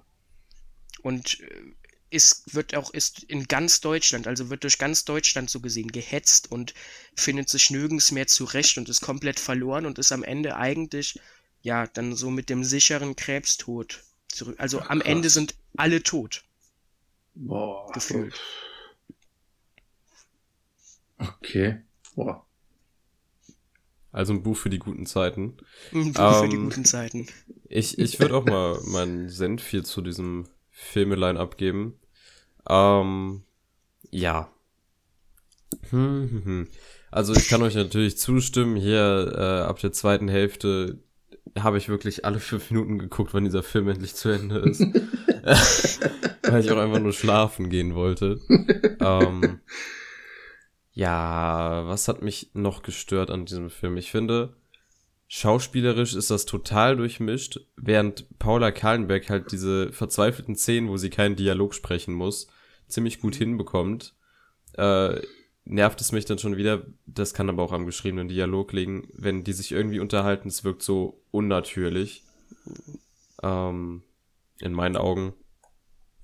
Kann auch sein, dass ich damit mit Dark halt ein bisschen äh, zu verwöhnt bin, was, was deutsche Produktion angeht, weil Dark halt wirklich eine sehr, sehr gute Serie ist. Ähm, ja. Äh, ich, ich weiß nicht, ob ich das am Anfang ist der Film halt so, ich weiß nicht, wie, wie krass ist die Bedeutung von Elmar in der zweiten Hälfte nach dieser, also im Buch halt. Der ist im Buch nicht da, den gibt es gar nicht. Den, den gibt es nicht mehr. Das, das ist nämlich der Punkt, weil ähm, der Film, der, der führt Elmar am Anfang super kurz und knapp ein, dann haben die mhm. auf einmal ihre Liebesgeschichte da und äh, die ganze zweite Hälfte, die ganze zweite Hälfte bindet ja quasi die beiden Charaktere zusammen und ihr ist alles scheißegal, nur weil sie den Elmer, den sie fünf Minuten vor der Katastrophe irgendwie ja. kennengelernt hat, ähm, weil sie ihn halt liebt und und das macht alles besser dadurch. vergisst sie, dass sie Leukämie hat. Dadurch vergisst sie, dass ihre ganze Familie einfach tot ist. Ähm, ich, ich hätte es so viel cooler gefunden, wenn, wenn das quasi am Anfang, äh, der, Anfang war okay, auch wenn ich so hin und wieder halt die, die Bilder zu studiomäßig fand. So, die haben halt irgendwie so, so, so plastisch gewirkt. Wie auch immer. Ähm, wenn halt am Anfang der Film so gewesen wäre, wie er jetzt war und danach einfach zu so einem absoluten psychischen Zusammenbruch ihrerseits sich ja. entwickelt hätte, wie ja scheinbar auch das Buch ist. Ja, genau. Äh, hier hat sich halt der Film nur komplett verrannt und hat versucht, daraus eine Liebesgeschichte zu machen. Schade. Ja. Es war, es, es, es, es kam, es kam ein bisschen rüber wie, so eine, wie eine, so eine Soap Opera. Ja. ja. Es war, es war, es war, es wäre, es wäre, wenn der jetzt im Fernsehen kommt, sonntags, Viertel nach acht, ist das einfach äh, ja. eine Net auch so auf CDF, so ARD, CDF, ist das ein solider Fernsehfilm. Und dann läuft er da aber fürs Kino und wenn das so alle, ja. also das war, es war einfach, dafür war es zu wenig. Das ist, ja, das wirkte halt so, das war für einen Fernsehfilm ganz nett produziert und gemacht. Aber ja, es war nicht mehr. Ich finde trotzdem schade, also der Film war, wurde ja trotzdem in so einer Zeit gemacht, das war so, ähm, ja, Anfang, so, so die An Beginne der 2000er. Ich fand, da war das deutsche Kino aber nochmal anders. Ich finde, ich hätte, ich würde mir wünschen, wird es trotzdem nochmal heutzutage so im deutschen Kino wirklich Filme geben wie Die Wolke. Oder äh, wenn wir jetzt Ja. mal wirklich zu besseren Beispielen einfach kommen, Die Welle zum Beispiel auch, äh, ist meiner Meinung nach ein mega guter deutscher Film. So mittlerweile ist das echt eine Seltenheit geworden, dass sich da wieder deutsche Filmproduktionen, es gibt sie, sie sind auch einfach längst nicht so groß. Und das finde ich irgendwie schade. Das letzte, woran ich mich Ja. da erinnern kann, wäre Victoria. Oh ja, ja, der war gut. Aber danach kam auch noch ein sehr, sehr guter. Das war hier ähm, aus dem Nichts. Mhm. Ja, von, von äh, Fatih Akin. Ja, der Ähm. war, der war gut. Habe ich nicht gesehen. Der war sehr, sehr gut. Der ist jetzt auch wieder, der ist auch erst seit letzten Monat auf Netflix. Mhm. Der war sehr, sehr gut. Ja. Ja, Gut, auf äh, jeden ja, Fall. auf jeden Fall. Wolltest du noch was anfügen, oder? Nee, nee, auf jeden Fall sind wir dann, glaube ich, aber durch mit besprechen. Das wollte ich Das, sagen. das ist korrekt. ja. ähm, und wir sind nicht nur durch mit dem Besprechen dieses Films, sondern wir sind auch quasi durch mit dem Podcast. Ähm, jetzt am Ende gilt es noch, eine Hausaufgabe für nächstes Mal zu bestimmen. Ja. Jonas, hau raus. Film. Ach so, äh, wir hatten ja jetzt diese Woche wieder Netflix, ne? Dann Ja, wäre ja jetzt wieder Amazon Prime da. Und Train ja, to Busan. Können wir bitte Train to Busan gucken? den habe ich geschaut. Schon. Ah, Mist. Ah, da habe ich, da habe ich, da, ach siehst du, siehst du, ja genau, ähm, dann, äh, Dann gucke ich den so. ja, ihr, könnt die Fortsetzung gucken. Ja, die Ist die Peninsula auf soll halt nicht Prime? so. Ja, die sind alle auf Prime gekommen, diese ganze so. Ja. Trilogie quasi. Nein, der, die Fortsetzung war, die Fortsetzung war katastrophal. ja, Ja, die gucken oder- wir. Bone Tomahawk, hast du Bone Tomahawk gesehen? Ja, habe ich auch schon. Alles Ah, auch schon dieses Jahr. Furchtbar. Wie wäre denn? Ich sehe gerade Soul Station. Ist Soul? Station. Äh, von dem habe ich schon mal gehört, also äh, ich sag einfach mal ja. Der rebellische. Hyun Suen ist von zu Hause ausgerissen und lebt mit ihrem nichtsnutzigen Freund in einem kleinen Apartment, für das ihr aber das Geld ausgeht. Punkt, als der Freund plötzlich gewalttätig wird und sie zur Prostitution zwingen will, bleibt ihr keine Wahl, als erneut die Flucht zu ergreifen. Zeitgleich ist ihr sich sorgender Vater auf der Suche nach ihr und verpasst sie um Haaresbreite. Feel Good Movie. Ne, mach mal. So. Mama wieder. Soul, Feel Good Soul Movie. Station. Soul Ach na, das ist, Ist auch ach, das vom- ist die, das ist die Vorgeschichte zu ähm, Train to Busan. Ja, ist auch vom gleichen Regisseur. Das ist der, genau, genau, das ist der Anime. Gut, dann äh, yeah. Genau. Wären wir durch mit diesem Yeah. Podcast, lasst gerne Feedback in den Kommentaren da. Wir bedanken uns natürlich auch herzlich beim Chris, der heute als Gast da war, live aus Wien zugeschaltet. Ja, ich danke Und- euch. Ich danke, Danke, euch. Chris. Vielen, vielen Dank. Hat, hat Spaß Ähm, gemacht. Vielen, vielen Dank. Bitteschön. Ja, und vielleicht dann. bist du ja nochmal irgendwann hier. Ja, jetzt beruhig dich, Jonas. Ähm, Schau die Stanley Genau. Kubrick-Filme. ja, das wär's. Genau. Ja, dann bis nächste Woche. Bis nächste Woche. Ciao. Tschüss.